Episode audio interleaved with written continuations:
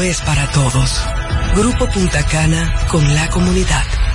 Descubre más en www.grupopuntacana.com.do. La Navidad nos une. Llegó la tía Juanita y trae dos funda verde. La Navidad nos une. Llena de turrón y chocolate pa' toda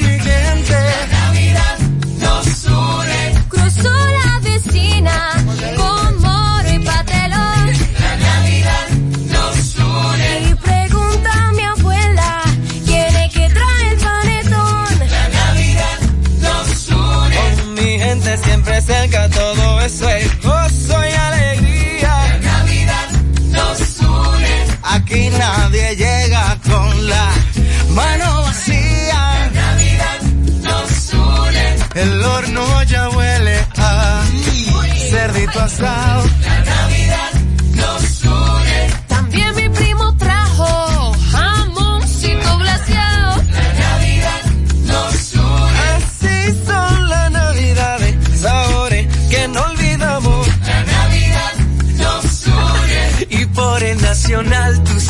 que siempre pasamos. La Navidad nos une. La Navidad nos une. Supermercados Nacional. La gran diferencia.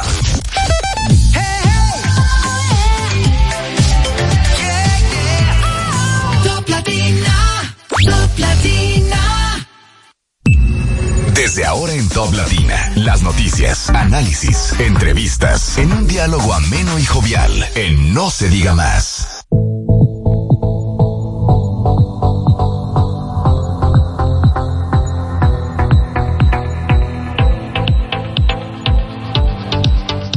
Hola, hola, muy buenos días, bienvenidos a No se diga más a través de Top Latina. Hoy jueves 14 de diciembre del año 2023, exactamente a las 7 de la mañana con dos minutos según indica el reloj de la cabina. Olga Almanzar en la producción del espacio, en la coordinación de producción Chayla Paredes y en los controles Marcelino de la Rosa. Ustedes del otro lado de las ondas, escuchándonos desde donde quiera que se encuentren, como siempre lo hacen.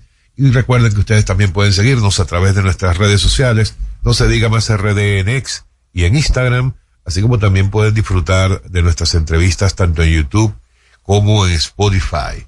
Hoy tenemos un día cargado de información, Máximo Sí, Romero. buenos días, damas y caballeros. Gracias, Alex. Gracias a todos por el honor y el placer de su compañía desde donde nos escuchen. Por ejemplo, Samaná 97.5, San Juan de la Maguana, Higüey en la 101.7, Cotuí 92.5, Santiago de los 30 Caballeros, la ciudad más organizada y limpia de América, en la 97.5 y, y Elias Piñas y las matas de Farfán en la 91.9. Quiero felicitarte a ti y a Marcelino por la conmemoración del día de hoy.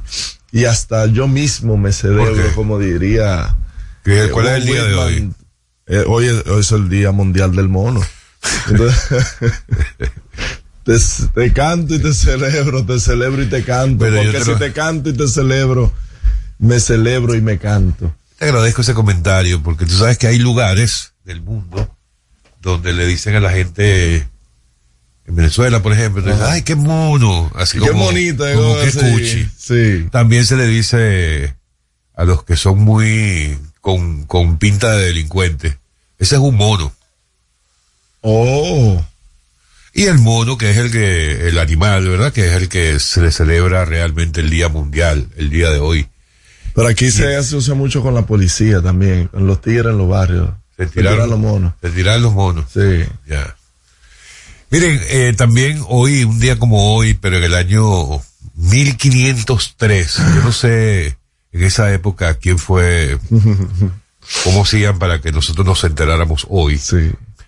Eh, pero nació el científico Michael de Nostradamus, un médico y astrólogo francés del siglo XVI mundialmente conocido por sus profecías que han sido objeto de fascinación y debate a lo largo de los siglos. Todo el mundo ha Es escuchado no las pusiste- profecías de Nostradamus. Claro, no le pusiste atención a lo que dijo nuestro invitado ayer, Rafael Paz, del santo cuántico que dio la, la humanidad cuando, eh, cuando comenzó la escritura. Porque eh, nuestros antepasados dejaban eh, rastros eh, con la escritura cuneiforme y de ahí quienes nos precedieron eh, anotaban todo y copiaban todo para dejarle algo a las a esta a esta generación. Lo que yo no sé es qué vamos a dejar esta generación de, de los toquiches y, y- y esa gente.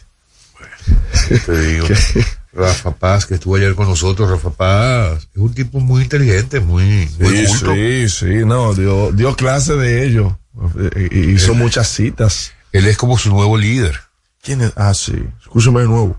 Mira, también. Ambos deberían dedicarse más a la academia que a la Descansa, política ya. descansa, mi hijo. Pero espérate que no he dicho nada de, de Nostradamus. Ah, ya.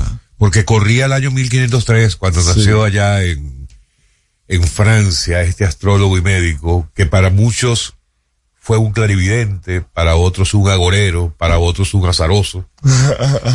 Pero lo cierto es que Ya viene fulano, está prediciendo cosas. ya viene este. ahora sí, adelante. Mira, te decía que eh, también un día como hoy murió el general George Washington, el primer presidente de los Estados Unidos y a quien vemos en, en esa papeleta de un dólar. Oye, tan preciado y tan querido. Pero sí, eh, esas son básicamente las informaciones referente a un día como hoy. Jueves 14 de diciembre, ya casi, ya nos quedan cuántos? Diez días. No, no, no. Para Nochebuena. ah, bueno, para Nochebuena, sí. Claro, pero, eso, queda- pero eso es más importante que llegue el año nuevo. Si no hay Nochebuena, no hay año nuevo, varón. Bueno, claro, pero Y ven acá, una consulta. En Venezuela se solía estrenar ropa Claro. los días 25. Lo- no, los 24 y los 31. ¿Oh, sí? Sí. 24 y 31, fechas obligatorias para celebrarlas, por No, supuesto. aquí el Eh, pero 20 además para estrenar ropa, No, claro, aquí era el, el- eh, suele, suele hacerse, no sé, ya yo no veo, veo esa euforia por la, el acceso que hay ya eh, en los últimos años. Pero aquí era el 25. Yo recuerdo de niño que a nosotros nos compraban la ropa en, en noviembre y teníamos que dejarla guardada ahí hasta el 25 Así de mismo, diciembre. así mismo. Entonces ya yo Y con esa ilusión. yo crecí que desde que trabajo me compro algo y me lo estreno ahí mismo en la tienda porque no lo sabe. No, pero sí, me dejaron con ese trauma. Bueno, y también eso es parte de las cábalas. Sí. Ah, hablando de Nostradamus. Hay gente que, que ha asumido eh, en su interior una tradición como esa de tal manera que dicen, que piensan que si no estrenan algo el día 31 para, la- para recibir el año nuevo, eso significará que durante ese año que comienza no van a contar con ropa nueva. Ah. O sea, tú tienes que estrenar Eh, entrar el año con ropa Exacto. nueva para Todo- tener como el augurio. Correcto. El O sea, todo lo que tú vivas en la noche del 31 de diciembre debería ser como un preámbulo de lo que tú vas a vivir el año que comienza.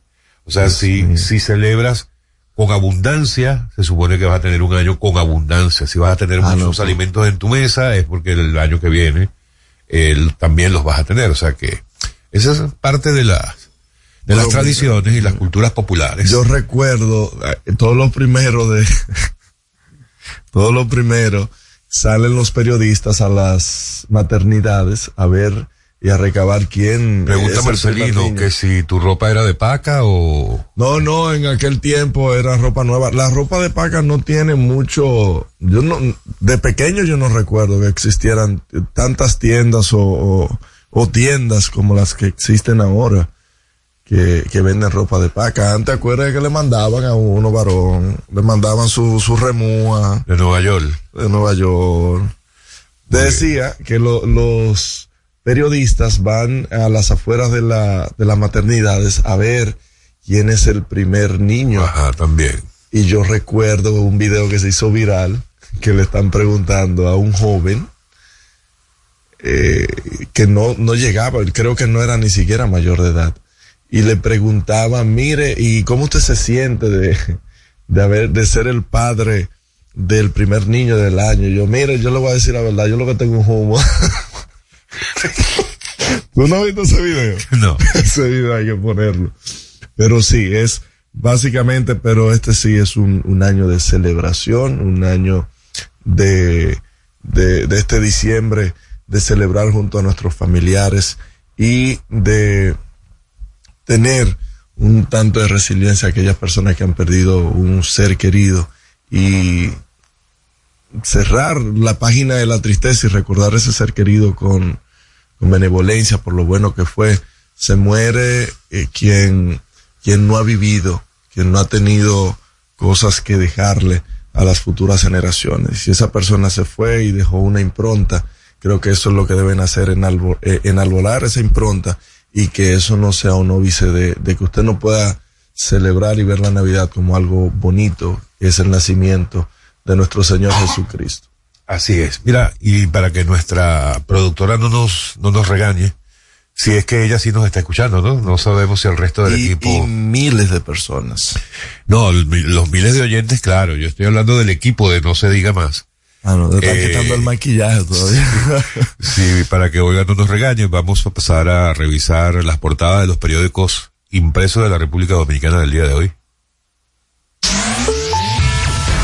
Se diga más, es momento de darle una ojeada a los periódicos más importantes del país y saber qué dicen sus portadas. Bueno, este va a ser un recorrido rápido el de hoy por las portadas de los periódicos impresos eh, y básicamente, eh, ah, bueno, hay de todo. La Sí, verdad claro. es que hay de todo. Por ejemplo, el listín diario continúa con su con esa bandera que ha asumido a favor de acciones que ayuden a resolver el caos del tránsito.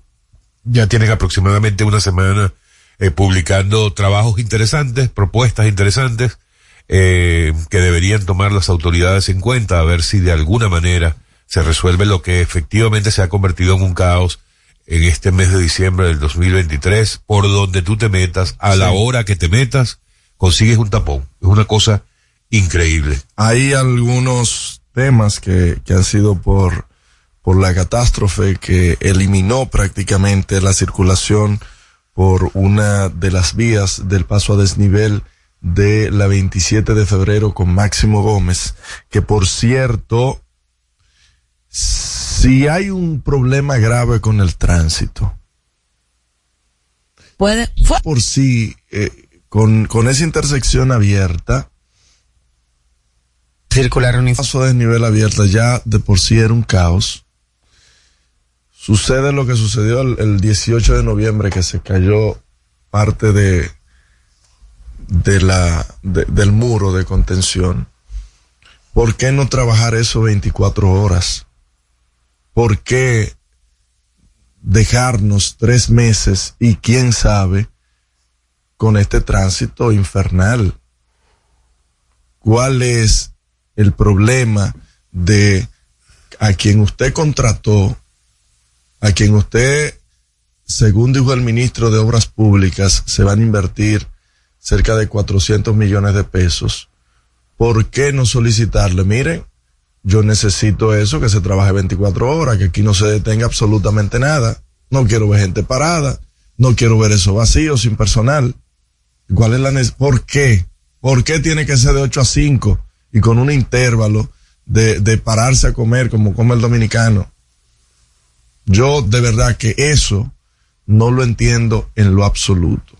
Y quienes están transitando cerca de la zona verán de que ahí no se está haciendo absolutamente nada. De que usted pase la noche y, y apenas usted ve la máquina ahí parada. Yo lo que asumo es que debe ser un tema de, asumo yo, porque yo estoy de acuerdo con que eso debería hacerse de noche. No, no, trabaja 24 Eh, horas. Bueno, las 24 horas.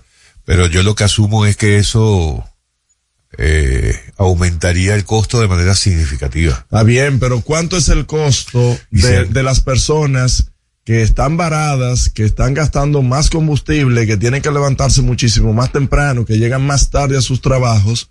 ¿Cuál es el costo de eso? ¿Cuál es el costo de las empresas que tienen eh, sus mercancías eh, eh, dos y tres horas más para llegar a su punto de destino? O sea, yo no creo, y además estamos hablando de 400 millones, no estamos hablando de, de paje coco, ¿eh? No estamos hablando de paje coco. Pero una sugerencia que le hago al señor ministro de Ligna Ascensión. Bueno, independientemente de eso y hablando del tema del caos del tránsito, en el trabajo del listín diario de hoy vale la pena que revisen el trabajo interno porque en el desayuno del listín del día de ayer participaron algunos representantes de INTEC. INTEC, esta universidad que yo creo que está, escúcheme lo que voy a decir, pero yo creo que está subvalorada. O sea, INTEC tienen una cantidad de egresados y de estudiantes que se mantienen Claro. allá adentro, pero súper destacados y que la verdad es que No es la universidad con una patente. Ajá, pero, pero tú ves, tú aquí oyes y no tengo nada en, en contra ni a favor especial en ninguna universidad porque todas tienen su mérito. Pero cuando tú tratas de hablar aquí de una universidad reconocida, tú hablas o de Pucamaima o de UNIBE, Sí. cuando hablas de universidades privadas. Y yo te voy a decir algo, o sea, Intec, yo en lo personal, por muchas cosas que he conocido de ellos, están incluso al mismo nivel o incluso Sí. en temas de tecnología sobre todo. Innovación, tecnología Innovación, y medicina. Muy por encima de. Unive y, claro. Pero a propósito del tema del tránsito, ellos hablan de que tienen tecnología que podría optimizar el transporte y ojalá que les prestaran atención eh, y que los escuchen y que lean esto que ellos dijeron en el listín, en el desayuno del listín diario, porque por ejemplo, ellos dicen que ya cuentan con la, con el, ¿cómo es que ellos le llaman? Eh, o sea, ya ellos tienen marcado Sí, todas las rutas rutas de del autobús. transporte escolar, eh, por lo menos acá en la, en la capital, eh, y le pueden dar seguimiento a través de tecnología, dónde están las unidades, hacia dónde van, en qué lugar exactamente, en qué recorrido están haciendo, eh, cosa que evidentemente, según ellos dicen, puede contribuir en mucho si esa misma tecnología se aplica a otros sectores como transporte pesado, el transporte colectivo, eh, etcétera, etcétera. Ojalá que le prestaran atención y que mucha parte, eh, que aunque sean presupuestos probablemente grandes, pero es presupuesto que va a ser, que se tiene que ver como una inversión, porque es en inversión tecnológica, que va a ayudar a resolver problemas. Sí, que aquí se invierte, se invierte muy poco en innovación. Miren, hablando del tránsito, para no salir de ahí, Un un mensaje a Olga, que queremos entrevistar a alguien de Intec. sí, sí, sí, sería importantísimo. Mira, a propósito del tránsito y a propósito de esto que propone el listín diario, ustedes recordarán que semanas atrás, Randolfo Rijo, quien es el director interino del Intrant, certificó que Transcor Latam había instalado o tenía una base instalada ya de un 65% de la contratación de los semáforos y hablaba que ya habían unas 220 intersecciones. Sin embargo, en el día de ayer, y qué raro y extraño, que no lo retrata ni una portada, dice el director de compras y contrataciones, Carlos Pimentel, de que es falso de que el Intran ejecutó el 65.54 de los contratos instalados para instalar semáforos. Así que vuelve a ponerse el tema en el tapete. Y esto sería importantísimo saber y tener más información al respecto porque está en juego, están en juego unos 800 millones de pesos de, de acuerdo a la información que daba Randolfo Rijo que ahora desmiente Carlos Pimentel.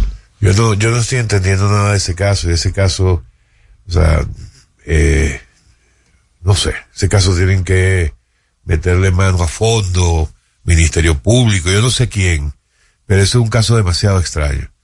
O sea, eh, yo entendería cualquier posición, por ejemplo, de Carlos Pimentel, tanto en lo preventivo como en lo que, lo punitivo, el tema de Hugo Veras, el tema del Intran en ese momento, este señor de Transcor, eh, ha sido un enfrentamiento eh, frontal en, en los medios de comunicación, sobre todo de parte de Carlos Pimentel, que tiene sus argumentos, etcétera.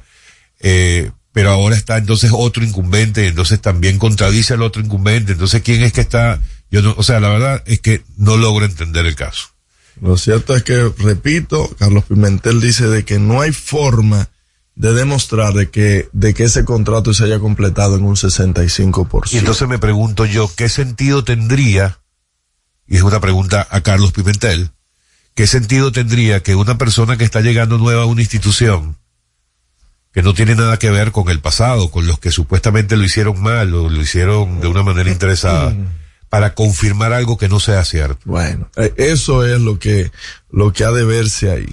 de que no sea que, como tú dices, a Carlos Pimentel le, le cogió con el Intran, como diríamos en buen dominicano, pero ya las personas que tienen su vehículo, que se trasladan en, en vehículo en transporte público, ya los tapones se lo están endilgando en el mal trabajo que ha hecho esta empresa. Y otro tema, yo no entiendo cómo es que las camionetas del Intran, compradas con dinero público, llevan el logo de Transcorlatam. No, no logro entender. Llevan eso. el logo de Transcor. Sí, tienen el logo del Intran y tienen el logo de Transcorlatam. Y digo que, que son las camionetas del Estado y del Intran porque Transcorlatam apenas está muy pequeño el logo. O sea, tú me dices a mí que los dos logos están iguales, tú puedes decir, bueno, quizás es un vehículo de Transcor, pero por el tamaño que tiene ese, el, el, los vehículos, las camionetas del Intran, se puede intuir de que son vehículos de el Intran y no de Transcor Latam. Así que yo creo que ese, ese contrato no, nos, nos ha dejado un sabor muy, muy amargo. Mire, quien se empeña, bueno, saliéndonos un poco de las portadas, pero es que me acabo de conseguir a la sección del espía del Diario Libre. eh, quien quiere seguir siendo noticia y sigue siendo noticia es Yagalay Rodríguez. ¿Por Ayer qué? otra vez fue noticia Yagalay porque mm, dice que hubo una, una solicitud de, de modificación de su medida de coerción en la parte del uso del billete electrónico Sí. porque le hace daño. Entonces, entonces dice el espía de Libre hoy. Imagina bañarte con, tú no te bañas con una pulsera, un reloj, te lo quitas. Bueno, no, hay, hay, hay, hay joyas que uno puede, que son, que tú las puedes mojar sin ningún problema. Pero bueno, en todo caso, el espía titula hoy Caso único en el mundo. Y dice, ayer nuevamente el ex procurador Yagalay Rodríguez intentó que se le variara la medida de coerción en la parte del uso del grillete electrónico bajo el argumento de que el aparato le produce una inflamación. Lo relevante del caso es que de acuerdo a la empresa que coloca los dispositivos, la petición de Rodríguez es la primera en toda la historia que se fundamenta bajo estos alegatos. La Ah, audiencia fue aplazada para que un forense dé su opinión. Eso, eso lo predijo Nostradamus. Mira, en una información importantísima, eh, eh, en el grupo de medios Corripio, ayer estuvo parte de la estructura de la Iglesia Católica, eh, indica y titula de que Iglesia Católica está dispuesta a mediar en conflictos República Dominicana, Haití. Eh, me pareció interesantísimo de que la Iglesia, aparte de hablar de, de las tres causales, aparte de hablar de, del aborto y de salir cada vez que se intenta modificar el currículum eh, educativo, sea la única forma en la que uno escuche a la iglesia, sino que tome un papel más activo en cuanto a este tema. Y me parece Eso fue en el almuerzo del grupo Corripio. El grupo Corripio. ¿Y cuántos monseñores había? ¿Cuántos obispos? No, pero ahí estaba, mira, ahí estaba, déjame ver si, si conozco, estaba eh, Jesús Castro Marte, eh, Héctor Rafael Rodríguez, Alfredo de la Cruz Valdera y Faustino Burgos, que son de la Conferencia del Episcopado Dominicano. Ah, Yo no sé cómo, yo no sé cómo me sentiría yo entrando a una sala donde haya tanto obispo. No, eh, un exorcismo inmediato debería hacer. de que interactúa con nosotros 809-542-1017 Top Latina. Dale un toque dulce a tus mañanas con las nuevas French Toast Sticks de Wendy's. Mmm, deliciosas tostadas francesas cortadas a mano, crujientes por fuera y suaves por dentro, servidas con rico sirop. Pruébalas. El desayuno perfecto para tener un buen día. Solo en Wendy's. Cuando nos cuidamos unos a otros, hay comunidad. Donde hay comunidad, hay más oportunidades. Donde hay más oportunidades, se vive mejor. Por eso en Grupo Punta Cana trabajamos diariamente de la mano con nuestra comunidad, con proyectos que garantizan el acceso a salud y educación, promoviendo la cultura y el respeto por el medio ambiente, porque el verdadero desarrollo solo es posible cuando es para todos. Grupo Punta Cana con la comunidad. Descubre más en www.grupopuntacana.com.do. La Navidad es rica, más de una noche buena se celebra en mi tierra. La Navidad de adentro, la que viene del alma, solo se ve en Quisqueya. Presente todo el tiempo, presente en cada mesa de los dominicanos.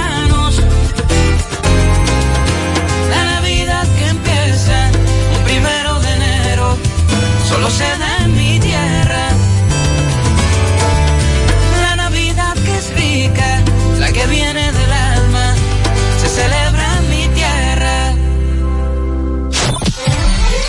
¿Cómo celebramos la Navidad en República Dominicana? Aquí en el Seibo se goza la Navidad. Aquí hay aguinaldo en todos los barrios. La iglesia se encarga de eso. La música la ponen toda la noche los músicos durante todo el mes de diciembre. Así que si tú quieres, echa para acá para que disfrute la Navidad al estilo del Seibo. Y así celebramos la Navidad en República Dominicana. Este segmento fue presentado por Gobierno de la República Dominicana.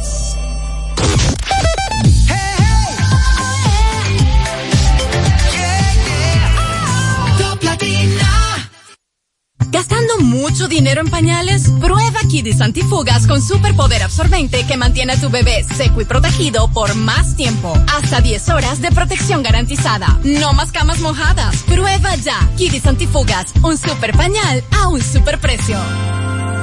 La Navidad es rica, más de una noche buena se celebra en mi tierra. La Navidad de adentro, la que viene del alma, solo se ve en Quisqueya. Presente todo el tiempo, presente en cada mesa de los dominicanos. La Navidad que empieza un primero de enero, solo se da en mi tierra.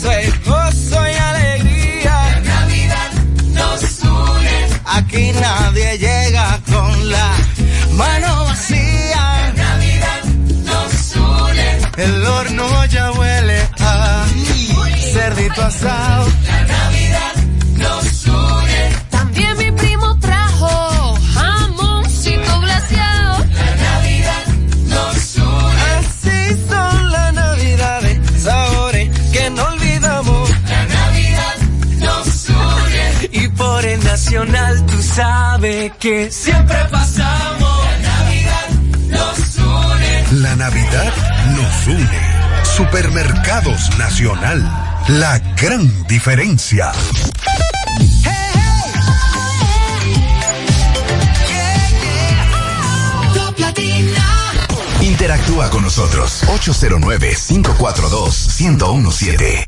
Seguimos conectados con ustedes en No se diga más por Top Latina.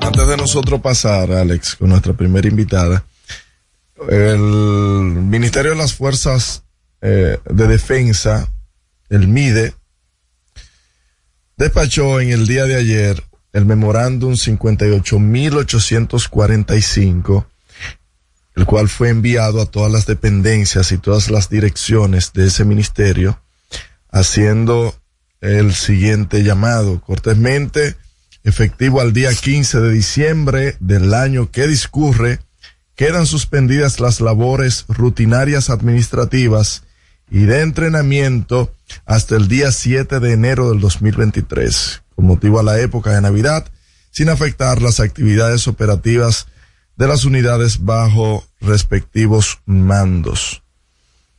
Es decir, que nosotros estamos supuestamente en una situación de conflicto con Haití, tenemos la frontera prácticamente eh, bajo, bajo la lupa.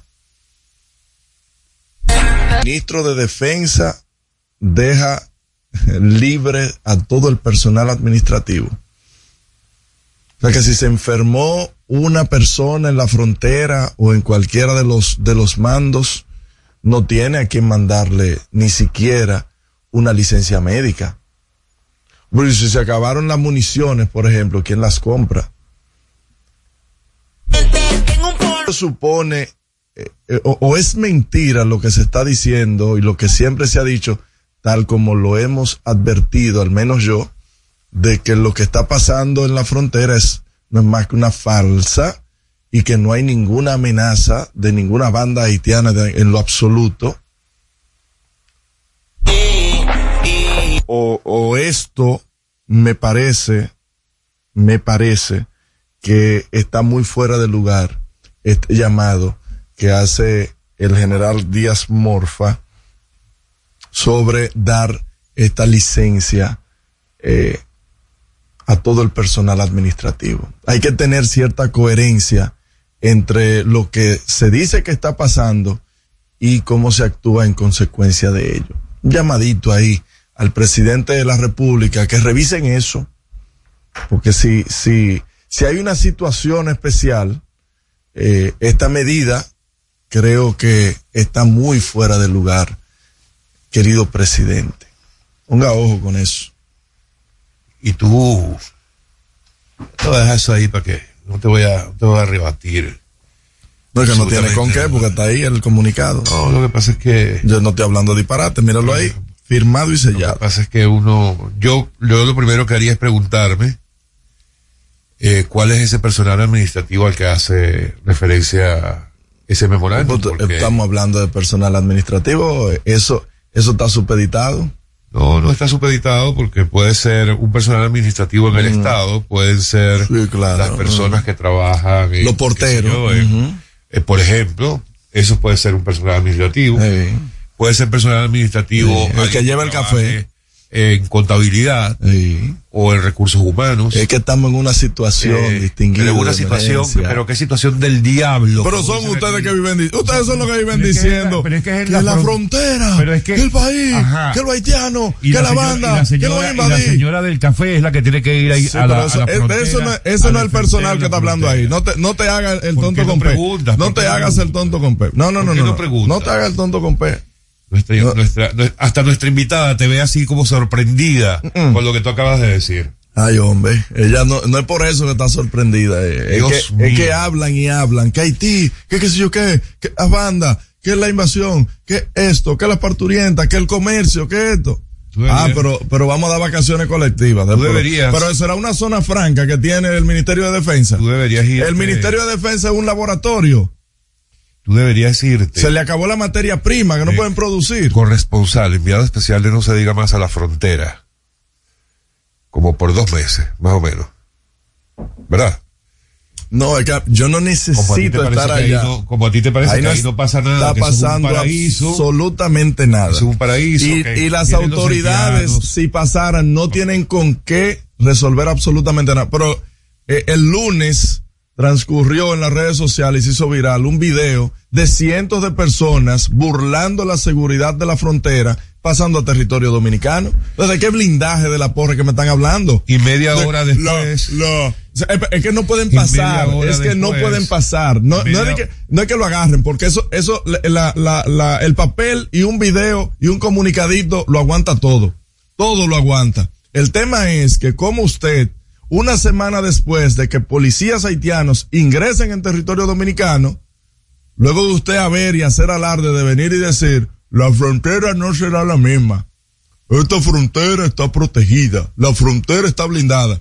Y no está blindada nada, de por Dios. Entonces esto yo lo hago, es para que la gente comience a quitarse la venda de todo lo que nos han querido vender referente al tema de la frontera. Excusa, excúselo, eh, Griselda, porque él, cuando amanece muy temprano, él amanece así, de variando. Pero miren, vamos a, vamos a ir a un tema que realmente sí debe interesarle a nuestros oyentes, a quienes nos acompañan desde cualquier lugar siempre a través de Top Latina y que nos siguen a través de nuestras redes sociales, no se diga más RD, tanto en X como en Instagram. Y si lo prefieren en video, también pueden hacerlo a través del canal de YouTube de Top Latina. Vamos a darle la bienvenida a Griselda Gómez. Griselda es fundadora de la, bueno, aquí voy a redundar, fundadora de la Fundación Dominicana Unidos frente al Autismo, Fundufa, además de ser madre de un hijo eh, con el espectro autista. En este espacio solemos dar eh, cabida mucho a este tema, Griselda. Eh, creo que hay una sensibilidad en todos los, los componentes de este programa, en el sentido de que este es un tema que lejos de esconderse o lejos de huirle, ¿verdad? De evadirlo, tiene que ser un tema que debe tratarse, que se debe, que, del cual se debe conversar. Eh, y en los últimos tiempos, cuando llegaste acá, y úsame que te, que te tutee, pero creo que eres mucho más joven que yo. Eh, que tú cualquiera. Que, te comentaba fuera del aire que a mí me daba la impresión, o que por qué razón sería, será que ahora es como más común hablar del tema del autismo, del espectro autista, y que si eso respondía a que efectivamente hay más casos, o que simplemente antes la gente no hablaba de eso, o se conocía poco del tema, y es ahora entonces cuando es mucho más conocido esto, eh, y si es así, bueno, vamos a seguir dándolo a conocer. Entonces, bienvenida, gracias por estar con nosotros, buenos días. Buenos días, buenos días a todos. Muchísimas gracias por darnos la oportunidad de, compartir nuestras experiencias eh, como madres, también lo que podemos nosotros desde la Fundación Dominicana Unidos frente al Autismo hacer para ayudar, sobre todo a las familias de escasos recursos, eh, con niños con niños eh, con el trastorno del espectro autista. Bueno, mira, ahora mismo ¿Qué es lo que pasa? Antes eh, sí existían, y, pero, sin embargo, no, no damos, la persona no sabía, o sea, el tema no era conocido. No tenía un nombre. Exactamente. Yo, por ejemplo, mi hijo tiene 19 años y en el año 2009 yo recuerdo que fui a, yo quiero contarle incluso a, a, los ciudadanos dominicanos mi experiencia como madre y lo que he podido hacer, porque mi hijo hoy está, gracias a Dios, muy bien. Y puedo decir con toda sinceridad que, que yo me siento orgullosa de tener un hijo con autismo.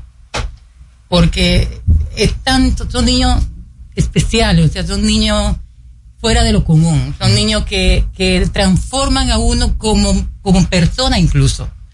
Eh, traen a uno una sensibilidad diferente de lo que es la vida, cómo enfrentar las adversidades y generan un cambio en la vida de los seres humanos que somos padres de niños autistas.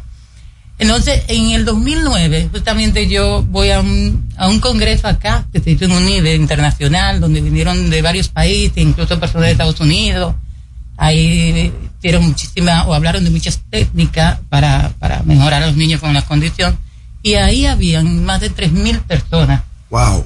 Con eh, hijos autistas. Y ahí fue que yo dije, pero Dios mío, no soy yo sola. sola en el mundo. No soy yo nada más. Entonces, yo desde que mi hijo le diagnosticaron que acá, lo primero, el primer problema que hay en el país. ¿Cómo fue ese proceso? Exacto. ¿Cómo fue el proceso tuyo? En Mira, eh, como a los tres años, eh, un, poco, un poco tardío, yo tenía ya tiempo yendo aquí como a 20 psicólogos, te podría decir. Yo anduve en toda la ciudad que me dijeran que tenía mi hijo, que tenía la mirada perdida, mi hijo no hablaba, o sea, con tres años no decía nada, absolutamente nada quería estar solo, no interactuaba con otros niños, eh, hacía unos saltos, eh, eh, caminaba con la puntilla de los pies, o sea, y yo como madre, yo digo, pero que mi hijo tiene una condición. Y anduve como alrededor de 20 psicólogos y todo el mundo, no, es que algunos niños, porque hasta, hasta en, lo profesional había deficiencia. Estamos hablando del año 2007 más o menos. Y, me decían, no, es que algunos niños hablan tarde, esto es un tema familiar. Al final, yo llegué donde un psiquiatra infantil, bueno, Moisés Tavera, que estuvo siendo director del CAI por muchos años. Eh, y ahí fue que me dijo, no, tú estás autista. Y entonces ahí fue, para mí fue bien complicado eh, aceptar que es esto, comienzo a investigar, me voy a Estados Unidos, incluso mi familia vive en Estados Unidos, me voy como por dos meses, tomé una licencia del trabajo para investigar, me fui a hacer un curso allá. Y luego ahí incluso fue que pude controlar todos los esfínteres de mi hijo.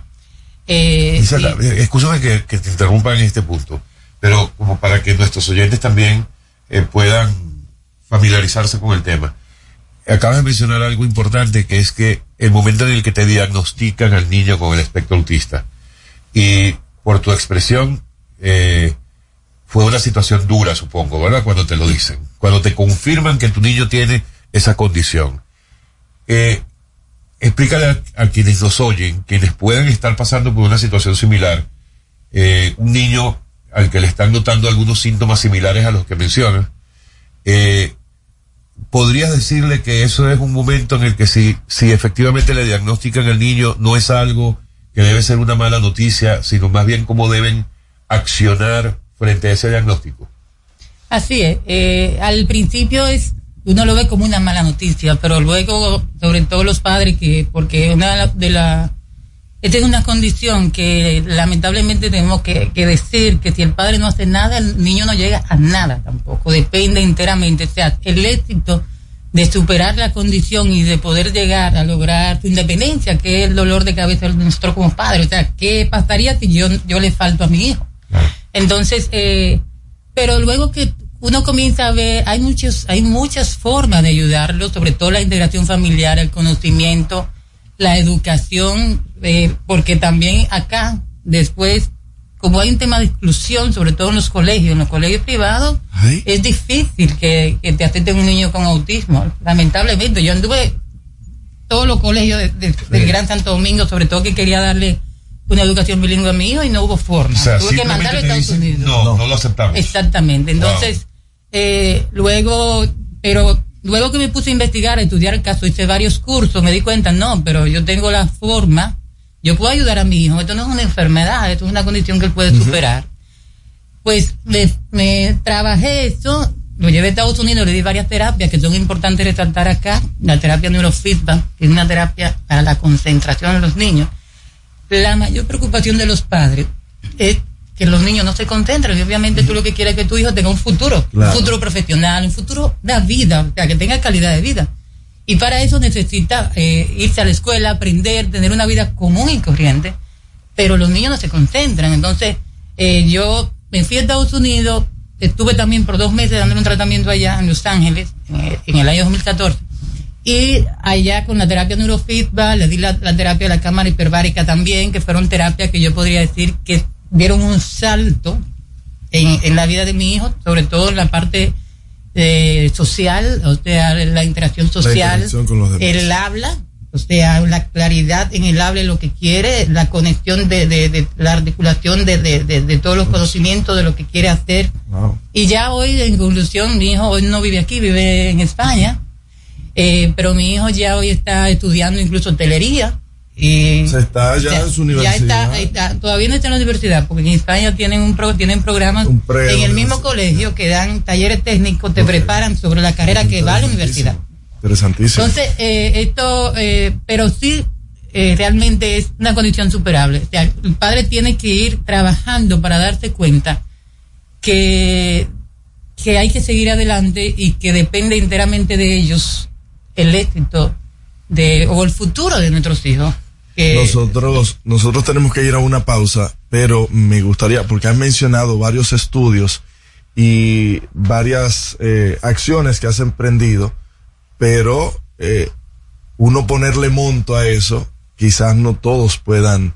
¿Y qué está haciendo? Me gustaría saber qué está haciendo la fundación a propósito de todo esto y de buscar la manera y de impulsar de que desde el gobierno se le dé una mano amiga y de que puedan tener eh, eh, un final feliz, por así decirlo, como así como lo ha tenido tu hijo, que otros también puedan tener esa oportunidad. Vamos a la pausa, no se muevan, seguimos en No se diga más. Al regreso, más información en No se diga más.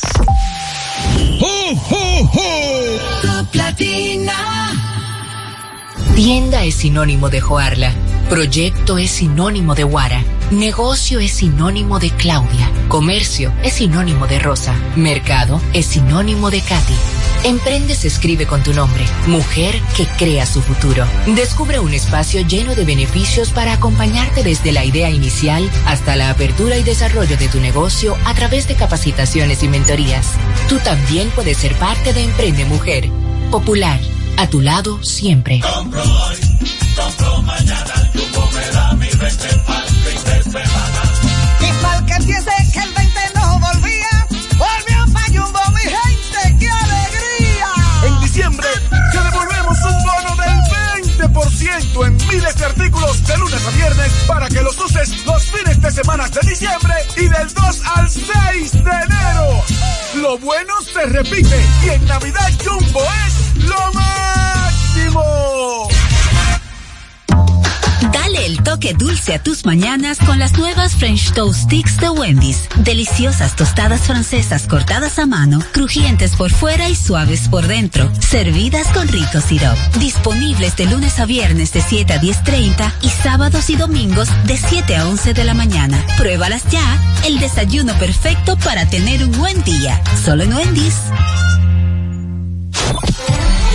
¿Cómo celebramos la Navidad en República Dominicana? En Santiago, la Navidad es una de las épocas más esperadas del año. Se activan los puestos de ventas tradicionales del puerco en Puya, en Bellavista, debajo del puente de los hermanos Patiños. La decoración de los barrios para el concurso Decora tu barrio ya es una tradición. Hay que ganarse esos cheritos. El día 25 uno se lo dedica a compartir con los niños en familia y no se puede quedar las mañanitas y los aguinaldos eso es lo mejor. Vengan a celebrar la Navidad con nosotros aquí en Santiago. Y así celebramos la Navidad en República Dominicana. Este segmento fue presentado por Gobierno de la República Dominicana.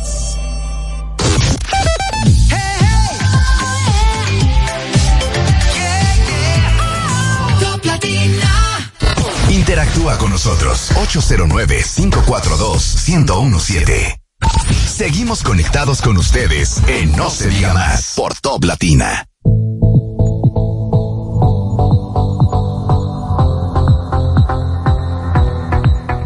Amigos de vuelta y no se diga más a través de Top Latina. Continuamos nuestra conversación con la presidenta de la Fundación Dominicana Unidos frente al Autismo, Griselda Gómez. Griselda, te hablaba de, de los costos y, y quizás para dar una orientación a los padres también de, de cómo tratar el tema emocional desde los mismos padres, esa frustración que posiblemente puedan tener de que quizás existan sí algunas soluciones de las que has mencionado, pero no contar ni siquiera con los fondos para poder llevar a cabo y poder lidiar de que su niño puede mejorar, pero no tiene las condiciones económicas y tampoco tiene un Estado que le dé ese apoyo para, para ello.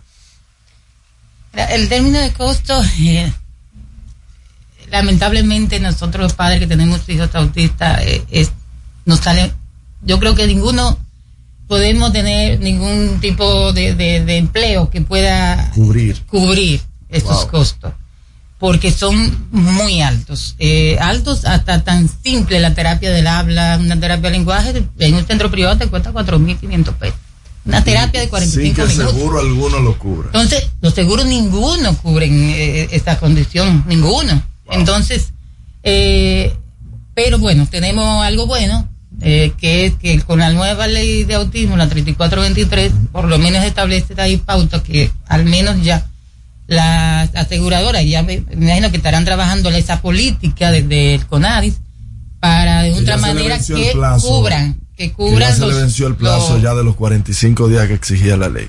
Es que es bastante complicado porque solamente, solamente el tema después de la ley, el, diagnóstico, eh, desde la, el gobierno, o sea, desde la, la entidad representante de la política pública es difícil, o sea, porque son muchos niños que tenemos en el país y tendría que hacer un plan de acción, cómo van a abordar y tendría que tener personal, recursos, de todo, en toda índole para poder eh, satisfacer realmente lo que manda la ley, porque es un, un trabajo grande, o sea, hasta la manera en que, la forma en que aquí se hace el diagnóstico y se puede de otra manera entregar una resolución, una certificación, por ejemplo, eh, de que el niño tiene una discapacidad y en qué grado la tiene, necesita una cadena de profesionales eh, multidisciplinario para detectar eso, o sea, no es tan fácil.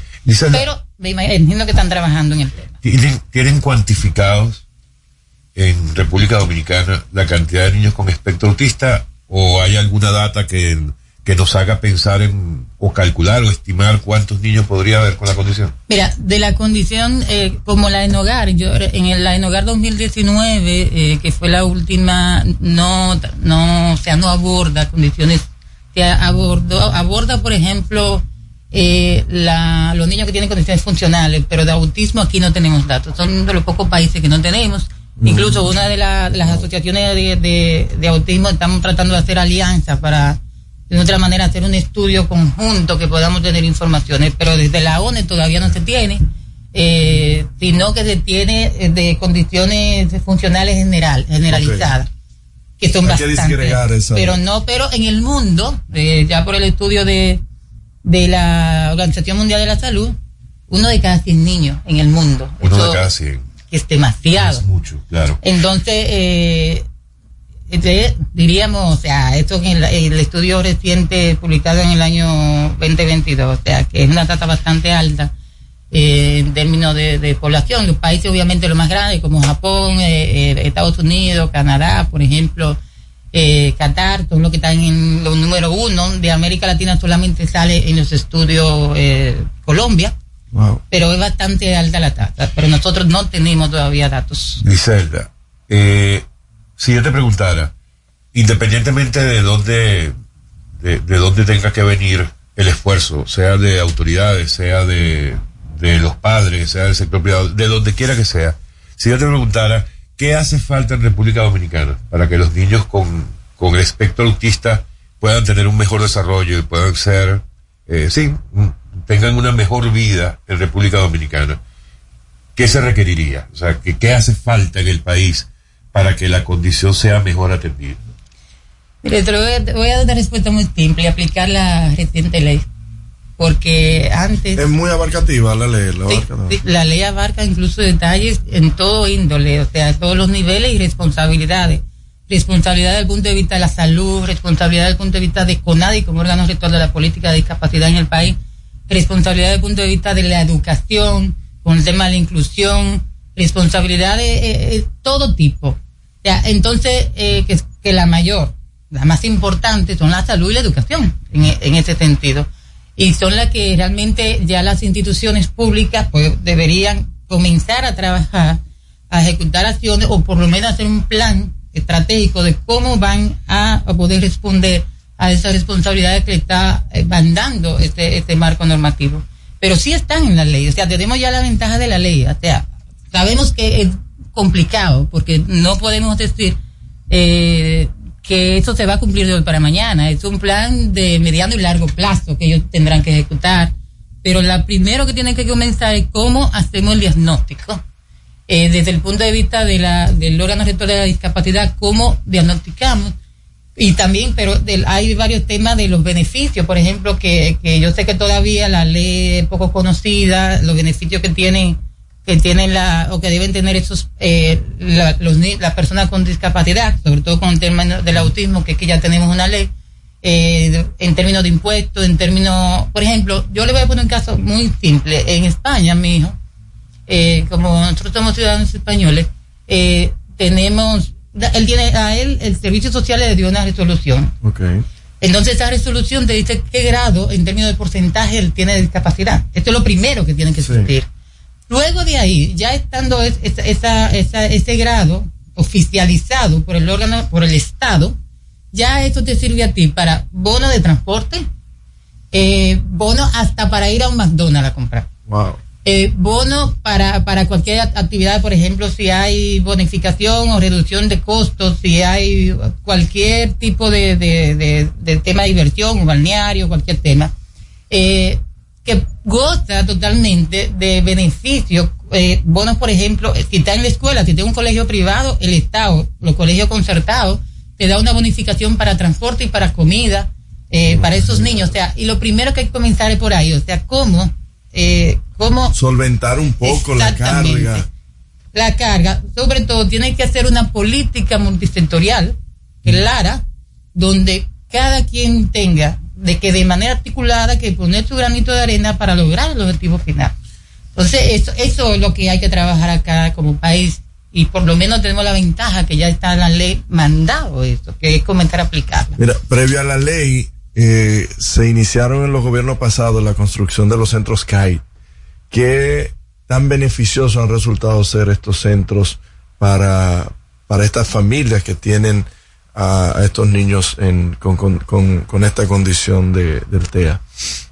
Mira, los CAI son extremadamente beneficiosos para la, la población vulnerable de nuestro país, porque, eh, como yo le acabo de mencionar, eh, las terapias, atender a un niño con una condición especial, donde hay varias terapias, eh, terapia ocupacional, terapia de la, terapia de comportamiento, son bastante costosas. El CAI la ofrece de, manera gratuita. Y además el CAI tiene una cadena de profesionales muy, muy buena. De hecho, yo tengo eh, varios de, la, de los empleados del CAI en la mañana están conmigo en la tarde de la fundación. O sea, que, que para mí es un gran... Hay que seguir, obviamente, eh, en términos de cobertura, creando más CAI a nivel nacional, porque también eh, hay colas largas en los Sí, CAI. de espera. De- claro, hay... hay, hay eh, por ejemplo, el año pasado en Santiago solamente había casi 200 niños en espera. Entonces, eh, que nosotros precisamente queríamos aperturar, pero como fundación hay un tema de recursos que no es tan fácil. Eh, pero hay, hay en lista de espera bastante niños en los CAI. O sea que yo creo que lo que hay que seguir trabajando, eh, ampliando que hay a nivel nacional para poder satisfacer esa Griselda, que no se nos termine el tiempo, que ya se nos está acabando, eh, sin que des tus, tus datos, las personas que quieran acudir a la fundación, cómo los contactan. ¿Cómo colabora la fundación a, a estos padres, a estas familias? Sí, eh, nosotros la fundación eh, tenemos, está en la Avenida Independencia 2557. Eh, pueden acercarse, eh, la página de la fundación donde pueden tener toda la información es fundufard.org. Fundufa, Fundación Dominicana Unidos frente al Autismo. Fundufa, ¿ok? Exacto. El teléfono es el 508 809 508 5683. Ok, y tienen redes sociales también para Claro, claro, de en Instagram, te ponen Fundufa y le va a salir de todas las redes sociales de inmediatamente. Así es. ¿Y Ahí- ustedes qué tipo de, de, de soporte dan? O sea, dan orientación eh, para que la gente Terapias, entienda información general, como Damos todo tipo de terapia, terapia ocupacional, terapia de lenguaje, del habla, de comportamiento, terapia a la familia, sobre cuál es el comportamiento que deben tener hacia, hacia sus niños, eh, todo tipo de terapia. Hacemos muchas jornadas virtuales, hacemos muchas actividades. Nosotros recientemente hicimos una actividad de recaudación de fondos en el. Ministerio de Defensa, también hicimos otra en el Palacio de los Deportes, que hemos tenido bastante apoyo también de los, de los del Estado, las instituciones del Estado en ese sentido. Eh, pero damos todas las terapias. O sea, lo primero que, después que el padre se acerca con un niño con la condición, lo primero que necesitamos, si tiene algún diagnóstico, que lo lleve. Porque se acelera el proceso. No es lo mismo comentar de y hacer diagnóstico, porque las evaluaciones son bastante costosas también. Eh, que ya pueda tener una, por ejemplo, a veces tenemos niños que nos refieren mucho del CAI y, y estos niños ya llevan el diagnóstico, pero no lo pueden, no pueden ingresar a terapia porque no tienen espacio, no tienen cupo en términos profesionales, entonces nosotros pues lo aceptamos. Igualmente, nosotros trabajamos con los niños que están en el Gran Santo Domingo de en los en los Skype, o sea, en, en, lo- en las estancias infantiles, con que, que alguna profesora, algunos que puedan detectar alguna condición, pues lo refiere a nosotros y nosotros lo, o sea, hemos hecho acuerdo con INAPI para atender a esos niños. O sea, tenemos solamente de los Skype, de, lo, de, la, de las tantas infantiles, tenemos cerca de 37 niños que estamos Wow. atendiendo hoy en día. Entonces, eso, eh, aquí, es algo que sí quisiera decir a los padres, que aquí no se le da mucha importancia, es el tema de la alimentación. La alimentación, nosotros incluso tenemos un terapeuta, un nutricionista dentro de la fundación. Eh, la alimentación de esos niños, yo desde que le diagnosticaron a mi hijo el del eh, el autismo, yo comencé a darle toda la alimentación sin gluten y sin caseína. Porque se puede ver una diferencia del cielo a la tierra cuando un niño consume algo con gluten y cuando no lo consumen. Entonces se alteran, se ponen muy imperativos eh, cuando, cuando consumen eh, productos con gluten. Entonces, eh, la alimentación es sumamente importante, darle, darle, tratar de no darle ningún tipo de, de, de producto de alimentación que sea eh, artificial. O sea, que todo lo que se le pueda, Natural. que los hijos consuman, sean productos, sean natural. Si es jugo, no le den los juguitos del- de, de la cajita, no mejor hacerlo en la casa. Y eso tú vas acostumbrando y los niños se adaptan. Por ejemplo, mi hijo, hoy todavía, con 19 años, no se, nunca, no se toma una soda porque él entiende que no. Eh, no se la toma porque él entiende que no debe tomársela todavía y se va criando con esa, con esta cultura, con esta cos- costumbre de que no debe consumir ese tipo de alimentos. Entonces, eh, aquí no le hemos- le damos importancia, pero yo, mi experiencia vivida, puedo decir que eso tiene mucho valor agregado y que, y que tiene un efecto importante en el cerebro de, de estos niños, sobre todo para el tema de- del habla y la concentración también. Griselda, muchísimas gracias por acompañarnos. Sheila, eh, muy amable por, por acompañarnos. Y recuerden, Fundufa, Fundufa, Fundación Dominicana Unidos frente al Autismo. Eh, si ustedes quieren información, de verdad que vale la pena. Si usted tiene algún tipo de sospecha en cuanto a cualquier tipo de comportamiento que esté teniendo su niño, que pudiera asemejarse a esto que se llama el espectro autista, simplemente acérquese, acérquese y allí lo van a saber orientar. Muchas gracias, Grisel. Gracias, Gracias usted por por ese trabajo. Amigos, continuamos en No se diga más a través de Top Latina. Al regreso, más información en No se diga más. Top Latina. Cuando nos cuidamos unos a otros, hay comunidad. Donde hay comunidad, hay más oportunidades. Donde hay más oportunidades, se vive mejor. Por eso en Grupo Punta Cana trabajamos diariamente de la mano con nuestra comunidad, con proyectos que garantizan el acceso a salud y educación, promoviendo la cultura y el respeto por el medio ambiente, porque el verdadero desarrollo solo es posible cuando es para todos. Grupo Punta Cana con la comunidad. Descubre más en www.grupopuntacana.com.do. Jumbo ahora es serie 56. Ahorro, calidad y variedad a los mejores precios. Adicional, recibe un 20% de devolución en toda la compra al pagar dos mil pesos o más con las tarjetas de crédito personales Scotiabank, más un 5% de ahorro regular al pagar con la tarjeta de crédito Sumas SN American Express Scotiabank. Promoción exclusiva para Jumbo San Francisco de Macorís. Ciertas restricciones aplican. Jumbo San Francisco de Macorís. Lo máximo. Tenemos una tierra buena, fértil, con frutos que hacen que un país pequeño se vea gigante. Esa tierra la trabajamos, porque como país tenemos una meta, producir orgullo. No hay país pequeño si sus frutos lo hacen grande. Ferquido, crece lo mejor de aquí. Patrocinador oficial de Creso, creando sueños olímpicos. Aprendo en el colegio. Me llena de energía. Me brinda vitamina. Para ganar el juego. Creciendo sano y fuerte. Todos tomamos Fortimal Kids. Un brazo de poder en cada cucharada. Fortalece el sistema inmune de tus hijos con Fortimal Kids. Fuente de omega, vitaminas A, D y extracto de malta. Con rico sabor a naranja. Un producto de laboratorios Dr. Collado.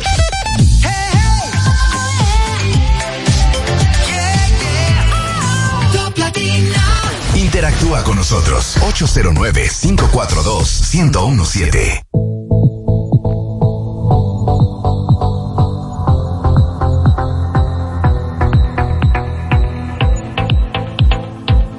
Recuerden ustedes que tienen un negocio y que, eh, y que hacen de esta su vida, que el Ministerio de Industria y Comercio y MIPIMES, en alianza con diversas instituciones públicas y privadas, presenta el evento digital más completo del Caribe, Encadena.do, la primera feria virtual de encadenamiento productivo que se celebrará los días 17, 18 y 19 de enero del 2024. Regístrate gratis hoy mismo, ahora mismo, apárquese a la derecha y entre a www.encadena.do. Llene su información, su planilla y esté listo para potenciar su negocio en cadena.do. Usted escucha, no se diga más, no se diga más. La mejor información y el mejor entretenimiento.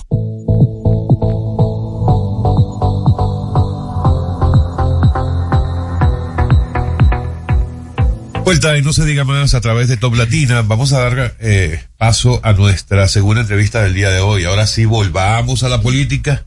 Volvamos a ese. Yo, yo, yo creo que la política es el principal deporte del dominicano, ¿verdad? Si lo queremos calificar. Creo que sí. Si lo queremos calificar de algo. Sí, yo creo que sí. Y después la farándula. Primero la política y después la farándula. Sí, porque va mucho del chisme y eso de verdad que corre por las venas. Así es. Pero bueno, para hablar de política vamos a, a darle la bienvenida a un buen amigo, a Giancarlo Vega, candidato a regidor por el PRM para la circunscripción número uno del Distrito Nacional. Don Giancarlo, buenos días. Buen día, buen día. Muchísimas gracias por permitirme una vez más estar en este que es un espacio que lo siento familiar. Eh, mucha gente querida acá, gracias Alex, gracias Máximo. Ah, nos hace falta, tenemos una dama aquí bien representando, pero debo decir que nos hace falta un poquito Karina. Claro que sí. Nos hace Ay, falta un poquito Karina, una, una persona a quien quiero, aprecio mucho desde hace muchos años. Muchísimas gracias Yo voy a por aprovechar recibirme. de mandarle un mensaje a Karina. ¿Tú me lo permites aquí en paréntesis? Claro, claro. Porque, y como tú eres parte de esta familia, ayer nosotros tuvimos un encuentro navideño. Y ninguno de estos seres se acordó de Karina. No, El claro único- que sí, El único claro que te extrañó fui yo, Karina. Ay, Karina. Ok. No, no, Karina yo estaba que- ahí hablando con todo el mundo acerca de Elena María. Nada más te extrañé yo y Giancarlo ahora que lo acaba de decir aquí. al aire. No, no me calienten así. Giancarlo, va- vamos, vamos directo, Giancarlo, vamos directo a un planteamiento de campaña. Hoy, el editorial del Nuevo Diario, de don Percio Maldonado, ya no recuerdo cómo lo tituló, pero habla de las campañas políticas y de la importancia que tienen Gran algunas acciones que hacen algunos candidatos en esas comunidades en las que ellos quieren ser electos por sus eh, por por los comunitarios de esa zona y hace el énfasis particular en Divo Astacio en el sentido de que él habla de que bueno de que las campañas siempre son lo mismo que no hacen lo que deberían hacer en las comunidades donde quieren ser electas las personas y habla del ejemplo de Dio Astacio que parte de su campaña en Santo Domingo Este está consistiendo en un tema de concienciación.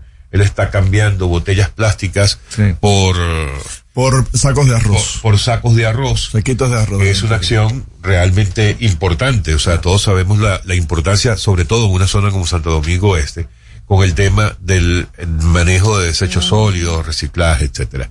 Que por qué no, dice Percio Maldonado, las campañas no son más de eso. Y en de el caso, comenzar a hacer, menos de de, comenzar a hacer desde la campaña lo, que, se piensa hacer ya cuando seas eh, Y en ese sentido, como potencial regidor, si los electores deciden votar por ti en la circunscripción 1 del distrito, ¿cómo tú lo ves? ¿Tú estás haciendo desde ya ese tipo de cosas? ¿En qué los estás tratando de convencer? ¿O estás haciendo una campaña tradicional para llegar a regidor? Yo pienso que lo más importante eh, cuando uno aspira a una posición electiva es conocer y saber a qué uno se quiere dedicar.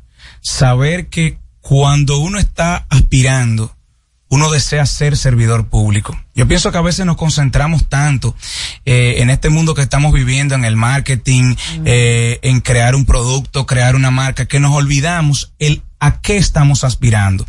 En mi caso particular, Giancarlo Vega, eh, que estoy aspirando a regidor por la circunscripción 1 del Distrito Nacional, soy muy consciente desde hace muchos años, desde hace 15 años eh, prácticamente, de el por qué quiero entrar en esta actividad, el qué debe hacer y cuáles son las competencias y atribuciones de un legislador de la ciudad, qué debe hacer un regidor en su zona, en su circunscripción, en su comunidad.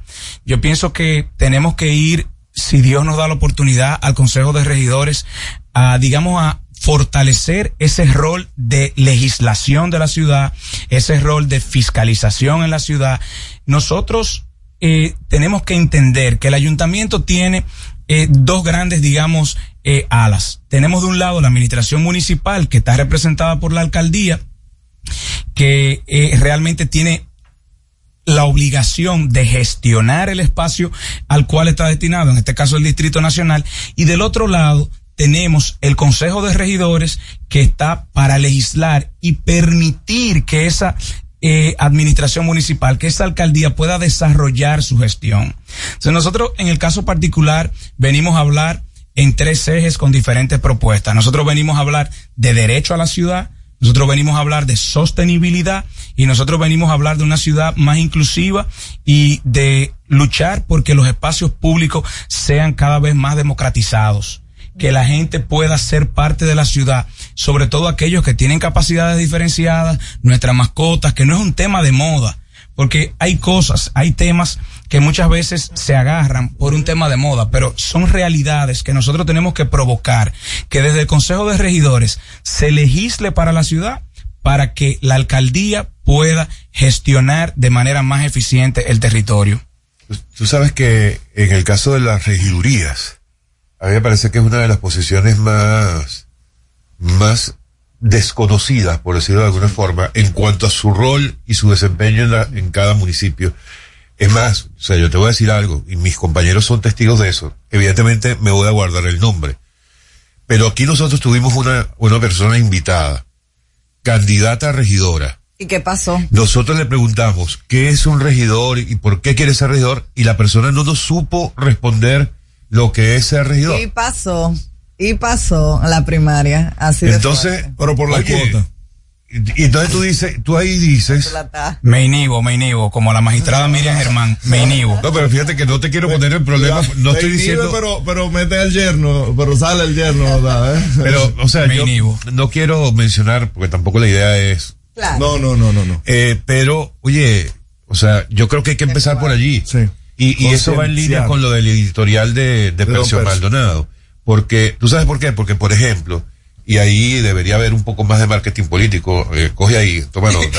An- anotando, anotando acá. Y lo que pasa es que, claro, tú eres del partido de la, de la actual alcaldesa y probablemente no puedas hacer cosas como, por ejemplo, yo ayer pasaba por la avenida Rómulo Betancourt, eh, por la zona de, entre, entre privada y Caonabo, Sí. y hay una construcción.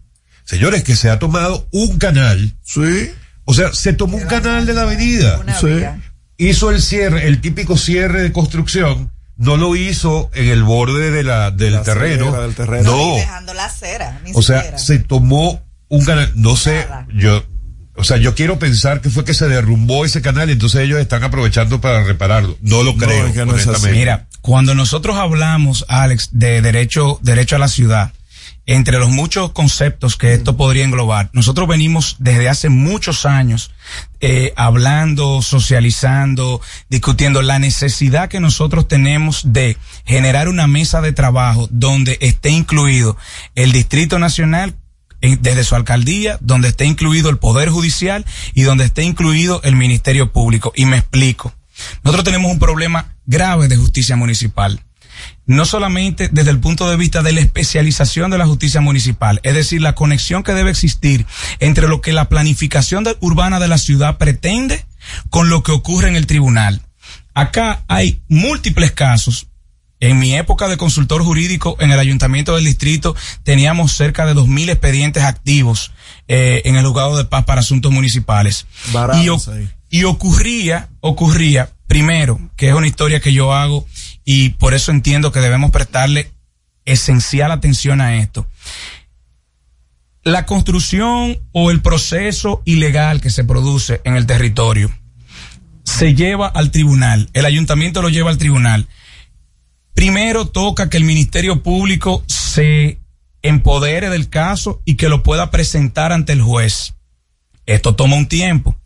Luego, que ese Ministerio Público y el juez conecten con lo que la ciudad está pretendiendo reivindicar como derecho y ocurre que empiezan a producirse aplazamientos en el tribunal y cuando usted ya logró que el juez conozca de qué la ciudad está pretendiendo defender, en este caso lo que habla, la ocupación de, de, de, un espacio público, la ocupación ilegal de un espacio público, probablemente el juez ha sido llamado a cubrir una plaza de un juez de una instancia superior y usted tiene que volver a explicar en el tribunal.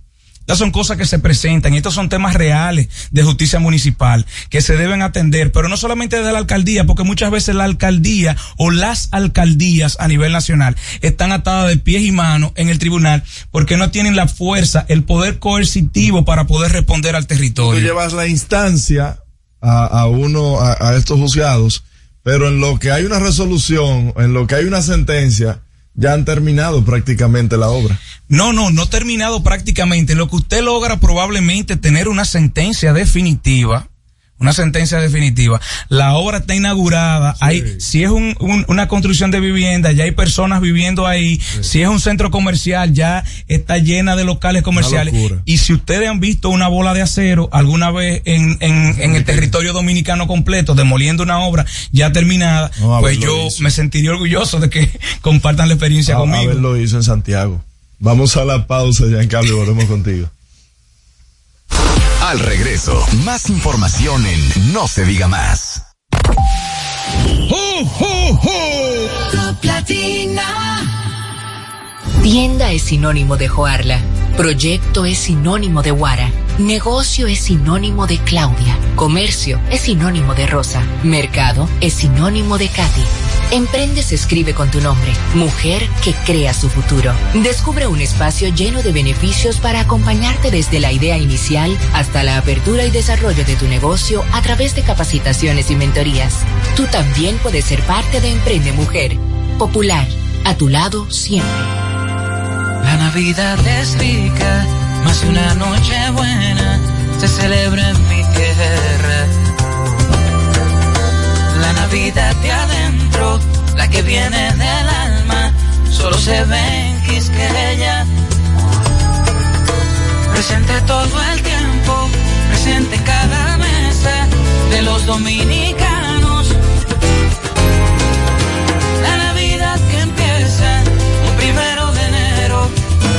Da en mi tierra. La Navidad que es rica, la que viene del alma, se celebra en mi tierra. Cuando nos cuidamos unos a otros, hay comunidad. Donde hay comunidad, hay más oportunidades. Donde hay más oportunidades, se vive mejor. Por eso en Grupo Punta Cana trabajamos diariamente de la mano con nuestra comunidad, con proyectos que garantizan el acceso a salud y educación, promoviendo la cultura y el respeto por el medio ambiente, porque el verdadero desarrollo solo es posible cuando es para todos. Grupo Punta Cana con la comunidad. Descubre más en www.grupopuntacana.com.do. Dale el toque dulce a tus mañanas con las nuevas French Toast Sticks de Wendy's. Deliciosas tostadas francesas cortadas a mano, crujientes por fuera y suaves por dentro, servidas con rico sirop. Disponibles de lunes a viernes de 7 a 10.30 y sábados y domingos de 7 a 11 de la mañana. Pruébalas ya, el desayuno perfecto para tener un buen día. Solo en Wendy's. ¿Cómo celebramos la Navidad en República Dominicana? En San Cristóbal disfrutamos la Navidad de principio a fin, en familia y con los amigos. Tú sabes, los muchachos hacen su recolecta con caldero en mano en la calle para más su cocinado navideño. Se come mucho pollo y puerco horneado, claro, comprado siempre en la Avenida Libertad. Las luces y las actividades navideñas del Parque Central, eso es inigualable y no se puede quedar en la noche una buena ropa de los muchachos entrenando. Vengan a disfrutar de la Navidad Navidad de San Cristóbal. No lo van a olvidar. Y así celebramos la Navidad en República Dominicana. Este segmento fue presentado por Gobierno de la República Dominicana.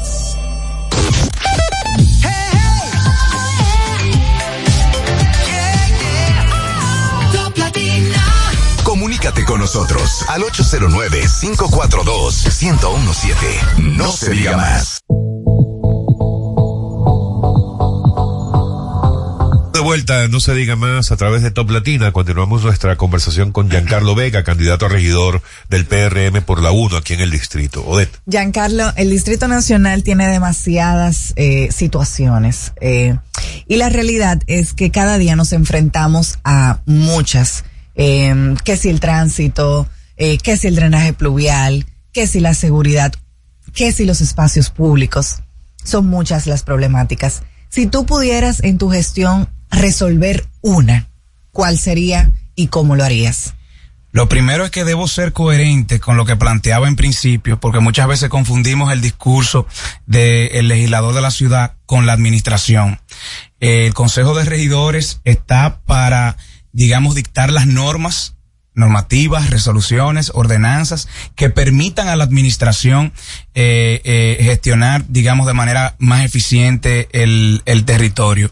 Y Pero- fiscalizar la aplicación. y fiscalizar sobre todo la aplicación, que es un rol fundamental de ver que aquello que está eh, eh, digamos, eh, escrito en la normativa, real y efectivamente se ha llevado a cabo de manera eh, fidedigna por la administración. Pero yo en esta etapa entiendo que debemos abordar vuelvo y repito, los temas que tienen que ver con justicia municipal. En materia de sostenibilidad, tenemos que seguir profundizando y tenemos que buscar la forma de que desde el Consejo se normatice y se puedan, eh, digamos, otorgar las facultades y, la, y las condiciones para que se pueda institucionalizar y profundizar cada vez más el tema de la recuperación de espacios públicos, porque de esa es la forma que vamos a llegar a una ciudad que realmente sea inclusiva, que nuestras personas con capacidades diferenciadas puedan sentirse parte de ella.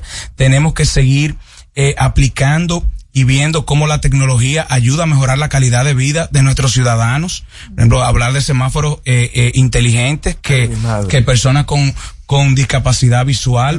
Eso no hables de semáforos. Sí, bríncate- bríncate con ese discapacidad Ya, visual. baja- pero ahí. no solamente eso, sino que también, Máximo, podamos eh, establecer un sistema de incentivo para que nuestras construcciones sean más sostenibles. Nosotros queremos exigir muchas veces y queremos imponer la norma y olvidamos principios fundamentales como es que el ser humano es racional y el ser humano actúa en base a incentivo y así actúan nuestras empresas. Si nosotros a las constructoras le decimos una serie de pasos para que ellos puedan construir de manera más sostenible para la ciudad, nosotros tenemos que generarle un incentivo. ¿Qué es lo que más cuesta en la construcción?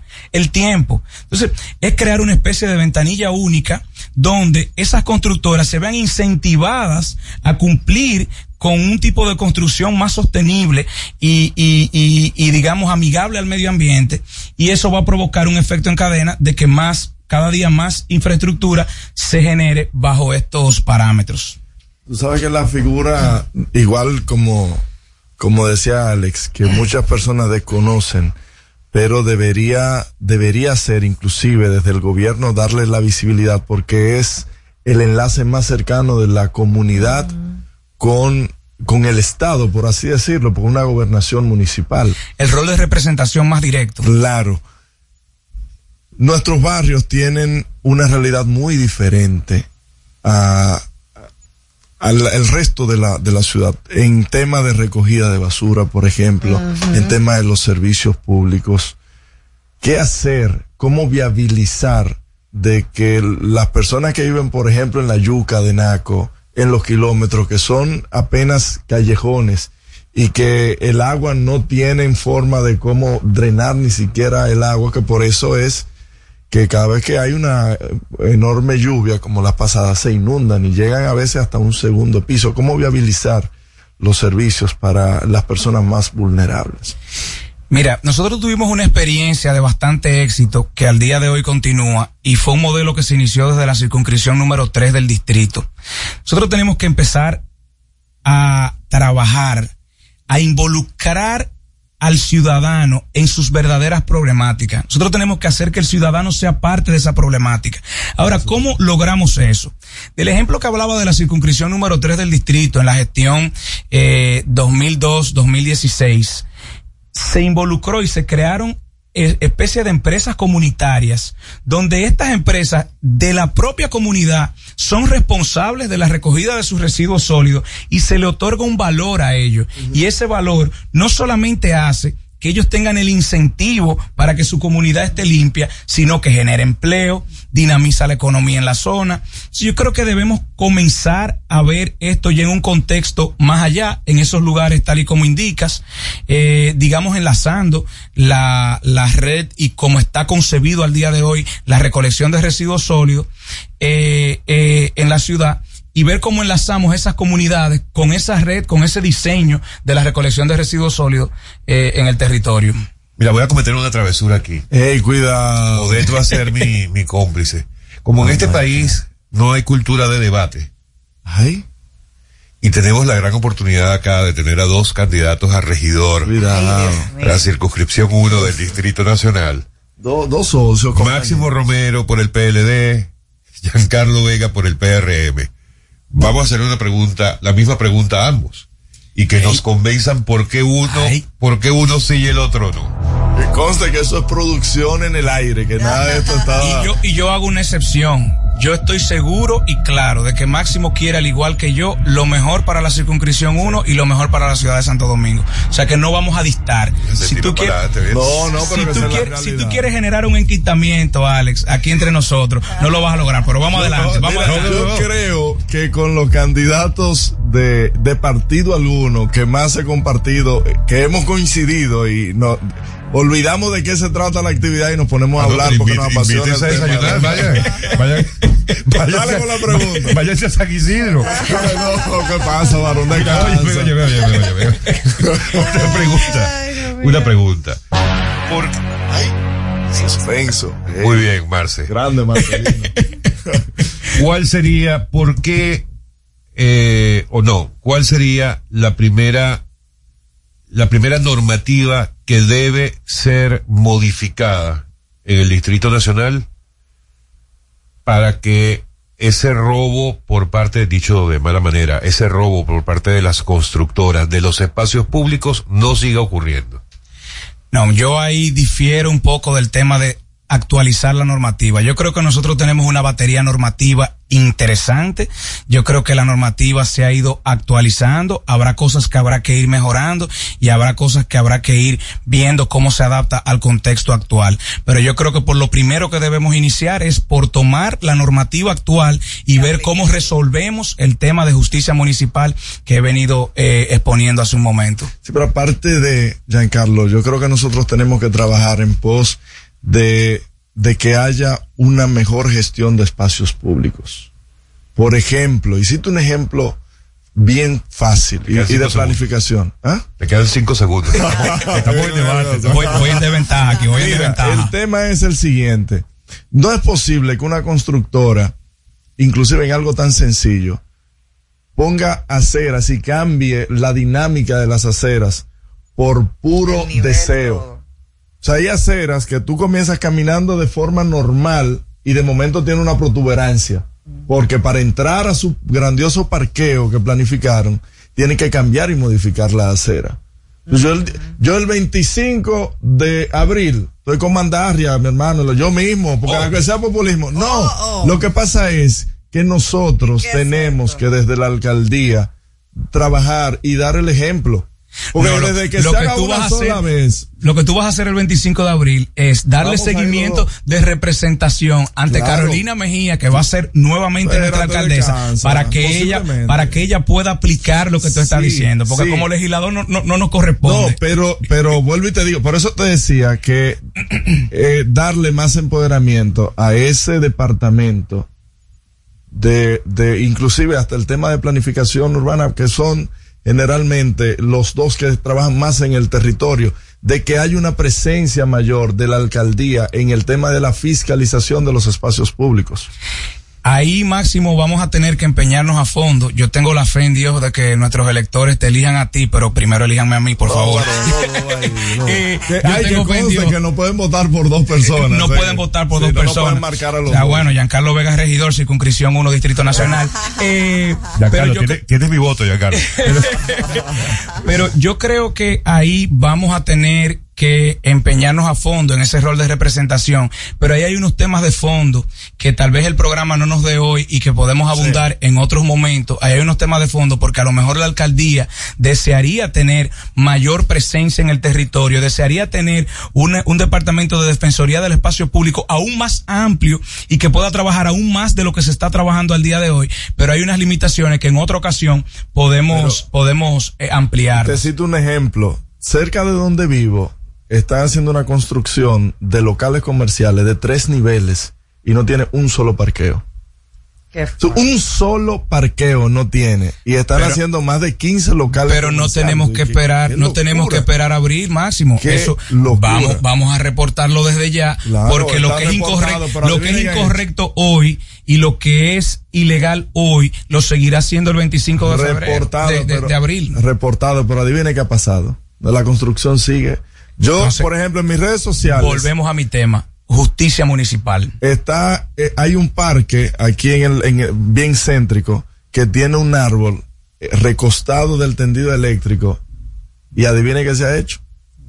Absolutamente nada. O sea, yo entiendo que el ayuntamiento repito tiene que tener más presencia en los territorios. Bueno, yo creo que la conclusión del debate es que usted dijo en su respuesta, señor Giancarlo Vega, porque Carolina Mejía seguirá siendo la alcaldesa y tu y tu contrincante no dijo nada, lo dejó pasar así. no yo dije bueno yo No, no, probablemente es, que es un tema contienda. sencillo, es un tema sencillo, Alex. Eh, Carolina Mejía Gómez al día de hoy no cuenta con, lo, con la popularidad que tiene, ni que ni porque es carismática, ni porque es graciosa, ni porque conecta con la gente. Que Carolina Mejía demostró en esta gestión que es una trabajadora incansable, que es una servidora pública incondicional y que está dispuesto a entregarlo todo por esta ciudad. Y para mí es un orgullo acompañarla en una boleta y poder servir con ella, con el favor de nuestros electores, cuatro años más. ¿Vendrá Carolina Mejía algún día? No se diga más. debería debería Atención, Carolina. Carolina, dale ese mensaje, Giancarlo. Se lo doy en media hora que vamos a estar juntos en la inauguración del Parque El Pedregal. pero están inaugurando muchos parques eh necesitamos más Bueno, vamos, vamos llegando a los 200 eh, eh, máximo. remozamiento somos- de áreas verdes, no, diga son parques. muchos. Entre porque, nuevos porque espacios, el término parque. eh, plazas eh, y parques. Sí, exactamente. Pero vamos rumbo a los 200 máximo. Bien, muy bien. Y deberías reconocerlo porque nuestro invitado que está allá afuera, eh, acuérdate que ve por el tema del cambio climático Así y es. todo eso ayuda. Vamos a hablar Giancarlo, de eso. gracias por estar con nosotros. Gracias a ustedes, de verdad. Candidato a regidor del PRM por la, U- por la 1 aquí en el distrito. Mucha suerte. Que te vaya bien en el, en el debate real. Al regreso, más información en No se diga más. Top Latina. La Navidad es rica, más de una noche buena se celebra en mi tierra. La Navidad de adentro, la que viene del alma, solo se ve en Quisqueya. Presente en cada mesa de los dominicanos. La Navidad que empieza un primero de enero solo se da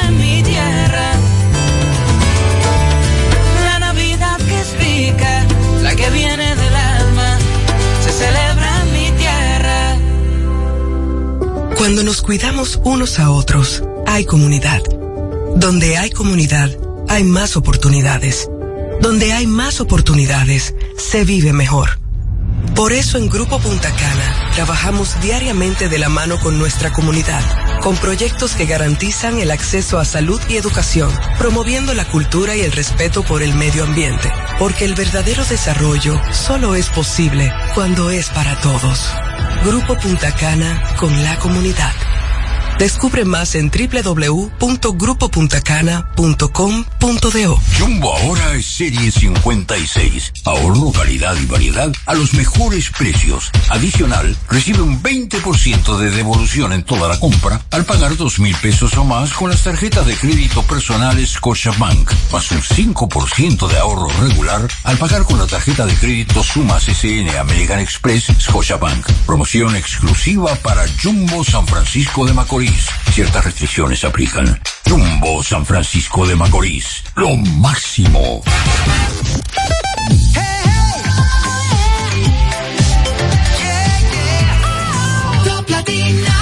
Seguimos conectados con ustedes en No Se Diga Más por Top Latina. Atención, atención a este comunicado. El Ministerio de Industria, Comercio y MIPIMES, en alianza con diversas instituciones públicas y privadas, presenta el evento digital más completo del Caribe, Encadena.do, la primera feria virtual de encadenamiento productivo que se celebrará los días 17, 18 y 19 de enero. Pónganlo en su agenda. 17, 18 y 19 de enero del 2024. Regístrate totalmente gratis hoy mismo en www.encadena.do. Usted escucha, no se diga más, no se diga más. La mejor información y el mejor entretenimiento. Amigos de vuelta en No se diga más a través de Top Latina, siempre es un placer y un gusto eh, darle la bienvenida a don Max Puig. Bueno, yo, yo, yo, yo no sé pronunciar adecuadamente su apellido, pero como todo el mundo dice Puig, ¿verdad? Don Max, gracias por estar con nosotros. Buenos días. Eh, buenos días, muchas gracias Alex, muchas gracias a todos ustedes. Encantado de estar en No se diga más. A propósito de cómo se dice, el, el, se pronuncia mi apellido. Bueno, todos los apellidos tienen dos maneras de pronunciarlo, es decir, cuando son de un idioma, de otro idioma. Eh, una es utilizar la pronunciación original del idioma. Y, y ese apellido es catalán. Y en catalán se pronuncia Puig. Y significa monte, significa cima. Es como la cima de una montaña. Es, es como si yo me llamara Max Monte. o- ¿verdad? Max del Monte. Sí, algo así. Es el equivalente en castellano. Y la otra manera de pronunciarlo es verdad es como se escribe. Eh, eh, el que era catalán era mi bisabuelo. Y, pero mis tíos, ellos insistían que le- en que le dijeran Puig. Les dijeran Puig. Y cuando no les decían así, peleaban. Yo no peleo por eso. A mí Yo lo aprendí de- de- del extinto don Freddy Veras, que una vez lo pronunció, lo dijo en un programa y siempre se me quedó. Bueno, don Max, eh, usted está recién eh, de vuelta de Dubái, donde se llevó a cabo la COP28. Usted, para quienes pudieran no, no recordarlo, usted actualmente tiene la responsabilidad en esta gestión de gobierno de ser el vicepresidente ejecutivo del Consejo Nacional para el Cambio Climático. Un tema tan importante para este momento. Y esta reunión del COP28, primero que tenía las mismas, suele tener muchas expectativas cada vez que se va a llevar a cabo año tras año. He visto algunos comentarios en lo personal eh, que se refieren a la reunión como que más de lo mismo o como que todavía no está teniendo el alcance eh, deseado. Hay países que no, en el, en el marco de la COP28, eh, no, no, no salieron con expectativas positivas. Y en el caso de República Dominicana, República Dominicana siendo una isla y siendo uno de esos países del mundo que son de los que menos generan Contaminación. eh, contaminación, eh, pero son de los más afectados. Eh, ¿Cómo estamos nosotros de cara a todo lo que ustedes estuvieron discutiendo allá en Dubái? Sí, bueno. eh, voy a responder casi como, como si fueran titulares, porque son muchos temas. Yo voy a ir dando como titulares y después tenemos que ampliar, ampliamos. En primer lugar, el cambio climático es el desafío más importante de nuestro tiempo para la humanidad. Así es. Eh, parece una frase grandilocuente, pero la vida está en peligro en el planeta. En particular, la forma en que se desenvuelve la vida de, nosotros los seres humanos. Y hay acuerdos internacionales. eh, el más importante de todos se hizo hace unos eh, 30 años, que fue justamente, se dio la cumbre de Río, 92, eh, la cumbre de la Tierra, se estableció ahí la Convención Marco de Naciones Unidas sobre el Cambio Climático, que es la línea general, la que rige, ¿verdad?, Eh, el tratamiento de estos temas. Cada año se, re- se realiza una conferencia de los países que forman parte de esa, de esa convención y acabamos de realizar la número 28 ahora en Dubái. Y eh, se avanza con dificultades porque en todo esto hay muchos intereses envueltos, porque es todo el sistema productivo mundial que está en juego. Y es normal que haya posiciones contrapuestas. Entonces, procuran acuerdos generales, pero también cada país procura eh, avanzar en lo particular. Y yo diría, yo separaría mi respuesta en esas dos líneas. A nivel general, eh, bueno, un tema, que es un tema central, es el tema del uso de los combustibles fósiles para generar eh, energía. Y el, el- el tema es que las sociedades contemporáneas son energívoras, son grandes consumidoras de energía. Y las sociedades actuales no se conciben sin la energía. Para generar la energía necesita de combustible. Y ahora se ha demostrado que esos combustibles dañan, dañan la plataforma natural en la que vivimos. Ese es el tema. Ahora, ¿cómo hacer que podamos seguir produciendo sin generar ese daño que en definitiva va a afectar a la humanidad entera? Y esa es la gran discusión. Hace dos años en Glasgow se acordó ya mencionar por primera vez el tema de los combustibles fósiles. En 30 años no se había mencionado, se mencionó por primera vez, o sea, porque había intereses que se oponían a eso. Entonces se avanza, pero se avanza paso a paso. Ahora se avanzó también, pero se dio otro paso. Quizás no fue eh, un paso enorme, pero se dio otro paso. Entonces hay que verlo también, el vaso está medio lleno o medio vacío. Es decir, yo siempre veo el vaso medio lleno. Es decir, los- Claro, lo que pasa es que los avances parecieran no ir a la misma velocidad. Que el, el que- mundo. Ese es el drama, ese es el problema, que los son tan, son tan, eh, son tan importantes los requerimientos y las necesidades que lo que se está acordando ya se sabe que no va, no, no, no, no, va a dar abasto, no va a ser suficiente. Quizás un resumen importante lo dio Antonio Guterres, secre- secretario general de Naciones Unidas, ayer, al término de la reunión, cuando él dijo, mire, se, me- se dio un paso con relación a que hay que eliminar gradualmente los combustibles fósiles. Quizás no se logró todo lo que se quería lograr, pero no nos perdamos. Va a ser imposible continuar con los combustibles fósiles, aunque no se haya, no haya quedado marcado en el documento. Es decir, están condenados, no se va a poder seguir. Ahora, el refleja optimismo también, diciendo, bueno, de todas maneras se va a avanzar. Entonces se dieron pasos relativos. Ahora, República Dominicana.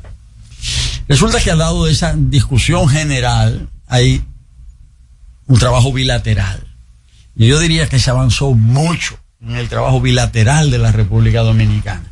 Nosotros no podemos esperar como país, ningún país puede esperar que todos los problemas del mundo estén resueltos para resolver los suyos. Es decir, hay que ir trabajando en el, en el día a día. Y, y yo quisiera decir que los esfuerzos que se han venido desplegando acá en esa materia desde hace muchos años eh, han sido positivos. El Consejo tiene 15 años de existencia. El Consejo es para el cambio climático es el que establece las políticas climáticas del país. Se ha avanzado mucho en estos 15 años, pero particularmente en los últimos tres años hemos avanzado mucho. En, los presentes, en, en estos años de gobierno. Y se hicieron anuncios en esa dirección, en la COP, de muchísimo valor. ¿Por qué? Porque eh, en estos tres años hemos ido actuando en diferentes eh, eh, direcciones, pero le hemos puesto muchísima atención al tema de la transición eléctrica, al tema de la matriz, al tema de que hay que generar energía y que esa energía debe ser limpia o lo más limpia posible. Y en ese trabajo yo diría que, que hemos avanzado mucho y voy a decir por qué y cómo. Eh, eh, eh, nos hemos venido acercando en estos tres años y concertando acuerdos con grandes organismos de financiamiento internacional. Hay uno que se llama el CIF, que son los fondos de inversión climática. Ahí hemos conseguido dos proyectos. Un proyecto para la preservación del río Yuna y un proyecto para la superación del carbón en la electricidad. 40 millones de dólares por un lado, 80 millones por otro. Pero lo importante es que eso nos ha llevado a una relación más estrecha en esa materia con el Banco Mundial y con el BID.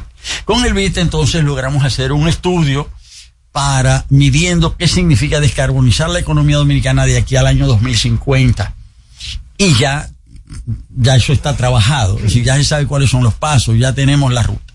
Pero el hecho de hacer eso nos ha permitido una relación específica con países y en particular con los Estados Unidos.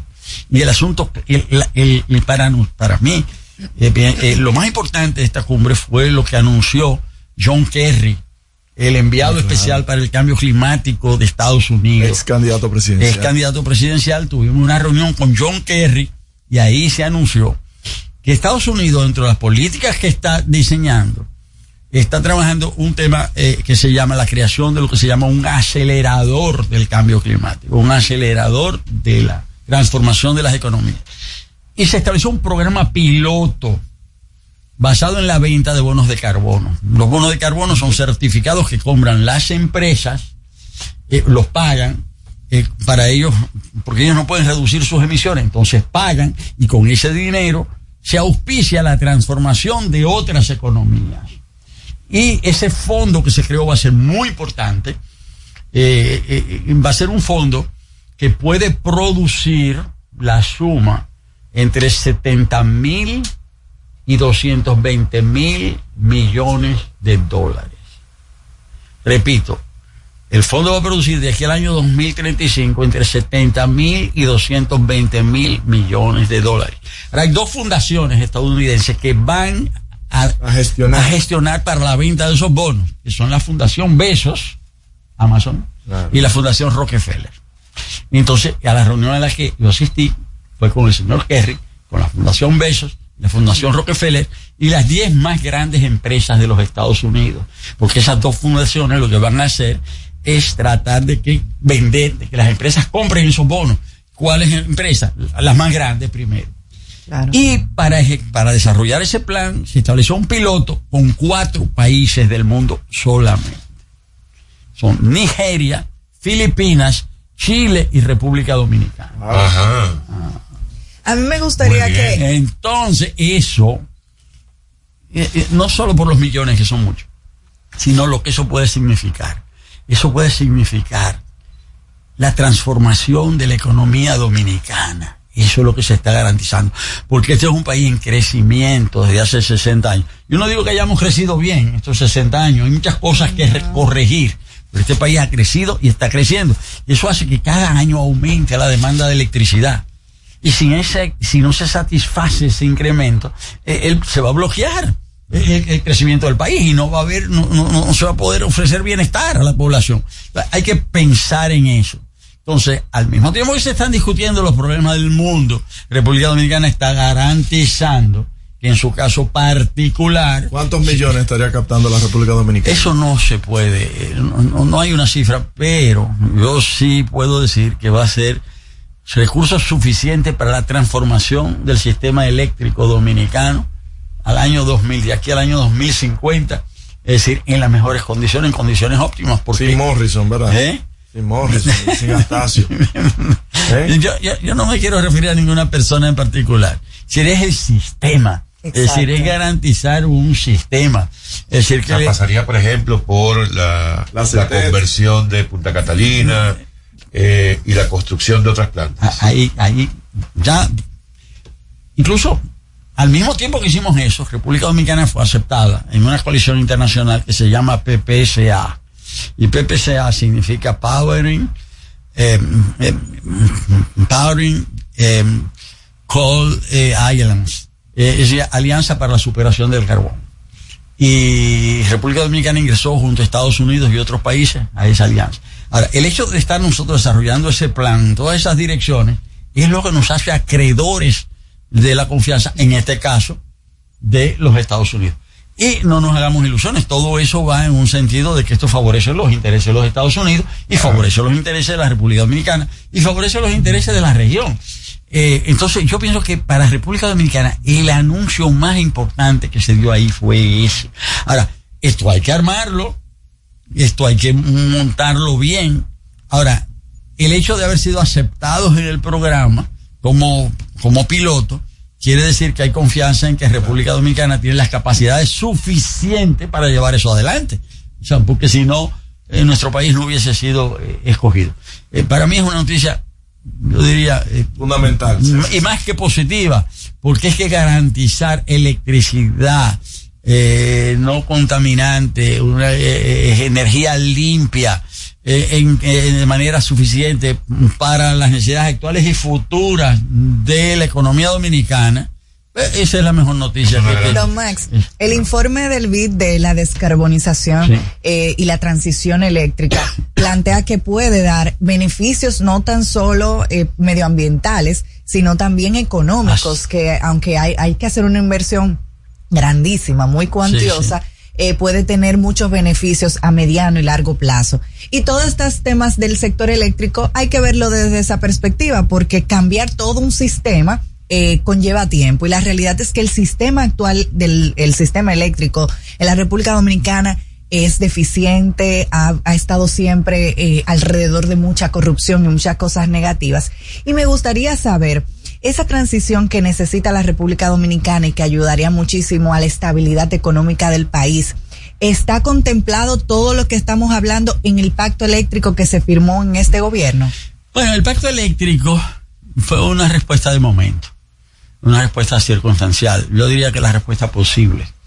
Pero el pacto eléctrico mismo no se pudo eh, cumplir como estaba formulado. Exacto, El, el mismo presidente de la. República, en un momento determinado, frente al alza de las tarifas, deci- decidió en ese aspecto suspender la ejecución del pacto eléctrico para no producir inflación, para no producir desequilibrio social. Exacto.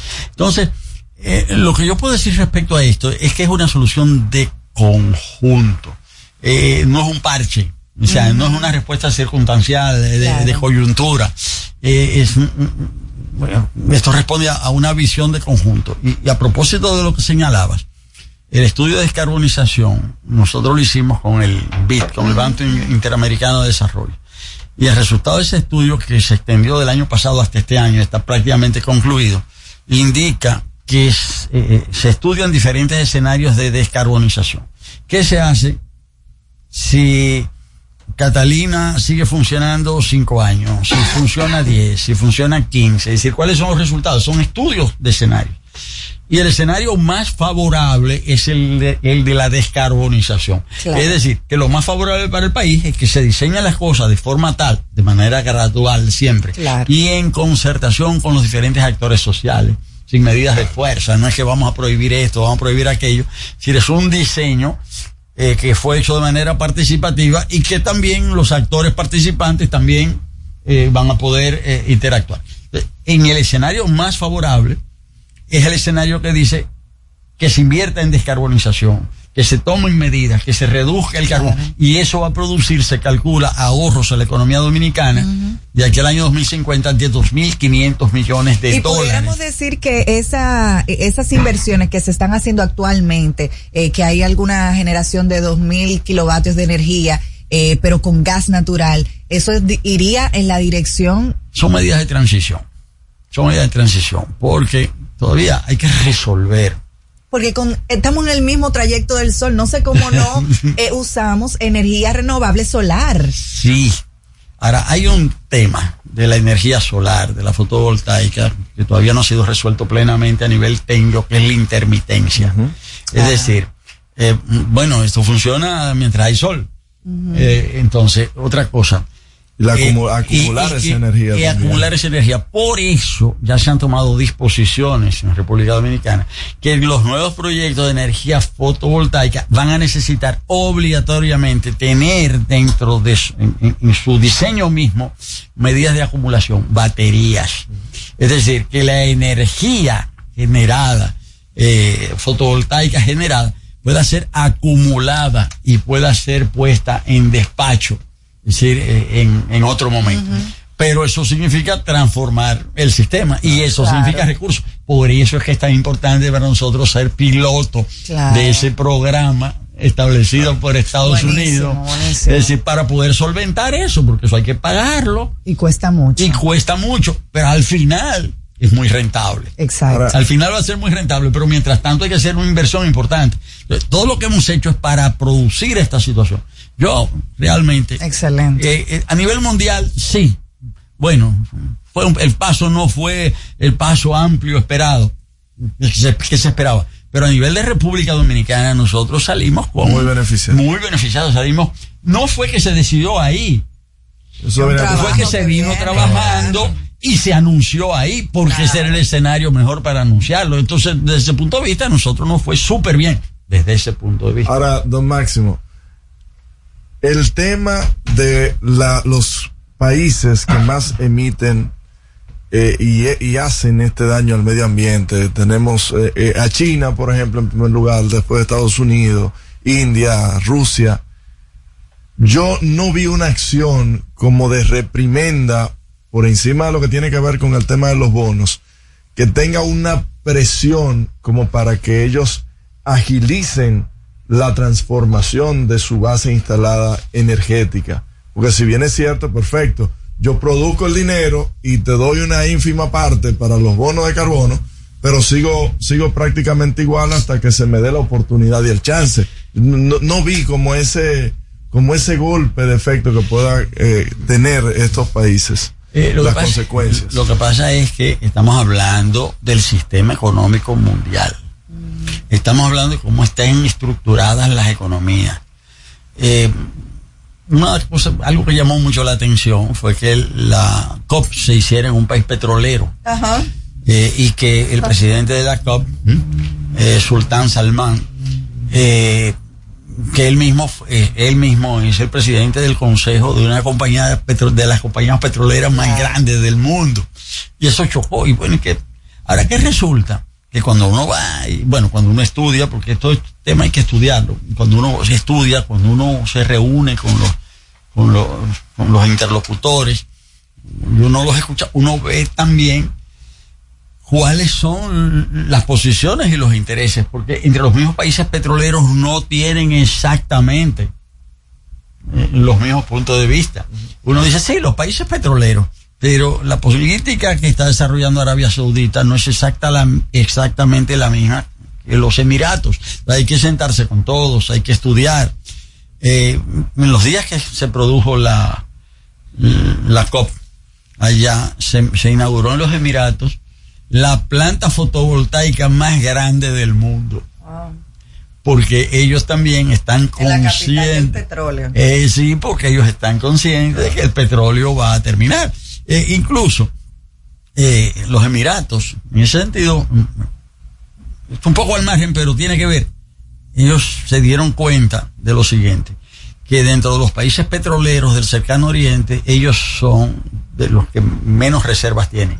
Es decir, que su petróleo va a terminar primero que el de los demás. Entonces ellos dijeron, si nuestro petróleo va a terminar primero, nosotros tenemos que invertir en, en actividades que nos permitan a nosotros seguir teniendo un rol importante. Vamos a usar ese petróleo para ello.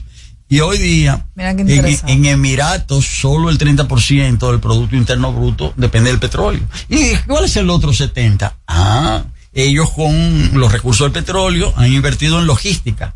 Ellos son dueños de más de 90 puertos. El fondo, el fondo de Arabia, de, de los Emiratos es dueño de más de 90 es DP, que son los que administran, Deep- Deep World, administran el, el Caucedo, que es el puerto más importante de República Dominicana, y otros noventa y tantos puertos en el mundo entero. Pero Abu Dhabi, que es otro emirato, tiene cuarenta y tantos puertos. Entonces ellos son una potencia logística. Pero también se dieron cuenta que podían desarrollar un centro financiero. Y entonces Dubái es un gran ce- centro financiero internacional. Pero también se fueron hacia el turismo inmobiliario. Entonces al lado del petróleo, que representa un 30%, ellos tienen, son potencia, son potencia logística, eh, eh, potencia logística, son eh, Inmobiliaria. inmobiliaria y, y financiera. Claro, eso fue lo que en Venezuela, ¿verdad? Un, un, un, un, ¿verdad? un intelectual eminente dijo una vez en el sentido de que había sembrar el petróleo. Bueno, es eso, sembrar el petróleo. Es eso. Es eso. Lo dijo, pero nunca se hizo. Nunca se hizo. Ahora ellos lo están sembrando para allá. Y nosotros lo que tenemos que hacer, entiendo yo, es ser lo suficientemente inteligente, ver qué posibilidades tenemos, dónde estamos, cuáles son los recursos, y también entonces desarrollar las alianzas pertinentes, porque nunca nadie hace nada solo, los países, ni las personas ni los países, producir las alianzas eh, y en base a esas alianzas avanzar en el mejor sentido posible, en un sentido que garantice sostenibilidad, ¿verdad? que garantice la vida en el planeta, pero que al mismo tiempo genere bienestar. Eso es lo que nosotros estamos haciendo. Don Max, se me fue el tiempo y yo quería preguntarle si para seguir en ese camino por donde vamos eh, se podía hacer con cualquier otro gobierno Ay, pero por de la favor. República Dominicana. O porque usted es eminente, usted es político. No, yo soy político. Aunque a Máximo no le guste, usted es político. Usted es presidente de un partido político. Así es. Usted es presidente de Alianza por la Democracia. Exactamente. Que Y- vuelve a darle el apoyo a Luis Abinader. Nosotros Y mira, sobre, y quiero, y quiero decir, ahora lo no, están yo- cantando a ellos. yo quiero- decir, yo quiero decir, yo quiero decir sobre qué no. bases. Yo quiero decir sobre qué bases. Sí, nosotros apoyamos la reelección de Luis Abinader, sobre una base específica, programática, que nosotros la resumimos en el término de profundizar el cambio. Y eso significa que se han hecho una serie, Pero si se han tomado una, una- sí, hay que profundizarlo, hay que llevarlo más lejos. Vamos a Todo- desaparecer. vamos a profundizar el cambio. Todo esto, lo, todo esto que yo estoy diciendo, Sí. hay que llevarlo más lejos. Tengo esto no se puede quedar ahí. Por una vez que se está produciendo una solución de Ay, fondo, sí. Eso no se puede detener, eso hay que llevarlo más lejos, eso hay que llevarlo más allá, eso no se puede interrumpir. Nosotros podemos seguir con esos subsidios eléctricos que estamos en eso El hace sector 50 eléctrico es años. lo que eso no puede ser, eso hay que- entonces, si ahora estamos es buscando una solución, eso hay que llevarlo más lejos, eso hay que profundizarlo, pero eso vale también para los diferentes aspectos de, de- de- de la vida económica y de la vida social. Se han tomado una serie de medidas con relación a, a la, a, a- a la protección social. Ahora se ha logrado que todos los dominicanos, casi todos los dominicanos, su inmensa mayoría, estén registrados eh, en el sistema de la seguridad social. Pero eso no basta. Y se ha hecho y es buenísimo. Y eso había que apoyarlo y se ha hecho y se ha hecho bastante bien. Ahora, ¿es suficiente? No es suficiente. Eso hay que llevarlo más lejos. Entonces nosotros sí, la línea de la PD que yo presido es esa, profundizar el cambio. Estamos trabajando en esa dirección. O sea, esto no se puede quedar a mitad. Pero vamos a cantar un chiste, Max. Es para afuera que van. A mil, es para afuera que van. Ahí sí, es para afuera que van. Yeah, es para afuera que van. bueno claro, es para afuera que van. Me gustó. lo, esa lo bueno es que vivimos en democracia y esa, esa precisamente. Esa canción y- en el 2004 No, y, y es hechura, es hechura de la PD, fue hechura. Sí, la por eso le digo que usted, que ahora es aliado del partido de gobierno, Es que- es que nosotros- estamos utilizando la canción que usted mismo, ustedes mismos compusieron Eso y que pega bien. muy bien. No, pero, pero está bien, pero es- eso quiere decir que hemos sido creativos, pero ahora nuestras ideas van en lo que digo, en cómo profundizamos. Ay, no, que no profundicen más porque, Muchísimas- porque la energía después llega más cara de lo que está llegando ahora. Los plátanos llegan a Pero es 60, que yo- el es que- plátano 80. Es que, es la la energía, la energía, eh, eh, las soluciones las estamos, las 20 estamos montando. No profundicen así es. más, dejen eso así. Excelente su Está bien, está participación. bien. Muchas gracias, don Max, No, gracias por la oportunidad. por su participación. Gracias por esa excelente noticia que sí, nos da. Buenísima sí. noticia. Es la participación de República Dominicana como uno de esos cuatro países del mundo Mucha que van a poder esperanza eso genera. ese programa piloto. Y nuestro reconocimiento por el trabajo que están haciendo. Muchas gracias. es. Muchas gracias. Felicitaciones. Amigos, ha sido Don Max Puig o Don Max Push, Push, Ajá. push, según su bisabuelo. Push. ¿Verdad? Sí, sí, sí. Muchas gracias, Don Max. Amigos, será hasta mañana viernes. No se diga más. mañana. Bye bye. No se diga más. Una revista informativa con los hechos noticiosos que marcan tendencias en el país y el mundo por Top Latina. ¡Ho, ho, ho! Top Latina. Aprendo en el colegio. Me llena de energía. Me brinda vitamina. Para ganar el juego. Creciendo sano y fuerte. Un brazo de poder en cada cucharada. Fortalece el sistema inmune de tus hijos con Fortimal Kids, fuente de omega, vitaminas A, D y extracto de malta. Con rico sabor a naranja. Un producto de laboratorios Dr. Collado.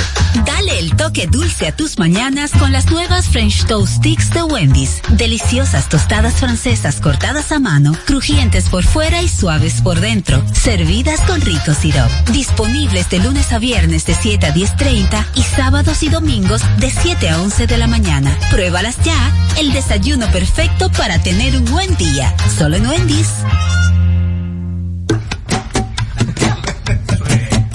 La Navidad nos une. Llegó la tía Juanita y trae dos funda verde. La Navidad nos une. Llena de turrón y chocolate pa' toda mi gente.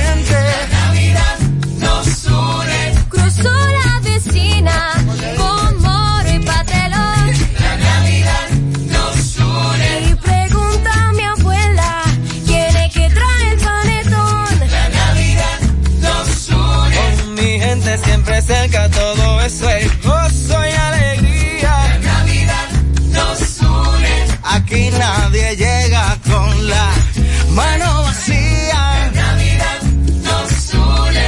El horno ya huele a cerdito asado. La Navidad nos une. También mi primo trajo jamoncito glaciado. La Navidad nos une. Así son las Navidades, sabores que no olvidamos. La Navidad nos une. Y por el nacional tú sabes que siempre pasamos. La Navidad nos une. Supermercados Nacional. La gran diferencia. ¿Cómo celebramos la Navidad en República Dominicana? En La Vega se respira alegría todo el año y la época navideña no es la excepción. La Navidad se siente cada año con la tradicional decoración del Parque Duarte frente a la Catedral, el Parque de las Flores y las competencias de decoración navideña en los barrios, los angelitos, los asaltos navideños en las casas y las empresas. Y no se quedan los juntes familiares con los viajeros que llegan a compartir con nosotros la época más hermosa del año, la Navidad. Y así celebramos la Navidad en República Dominicana. Este segmento fue presentado por Gobierno que llegan a compartir con nosotros la época más hermosa del año, la Navidad. Y así celebramos la Navidad en República Dominicana. Este segmento hermosa del año, la Navidad. Y así celebramos la Navidad en República Dominicana. Este segmento fue la Navidad en República Dominicana. Este segmento fue Dominicana. Este segmento fue presor.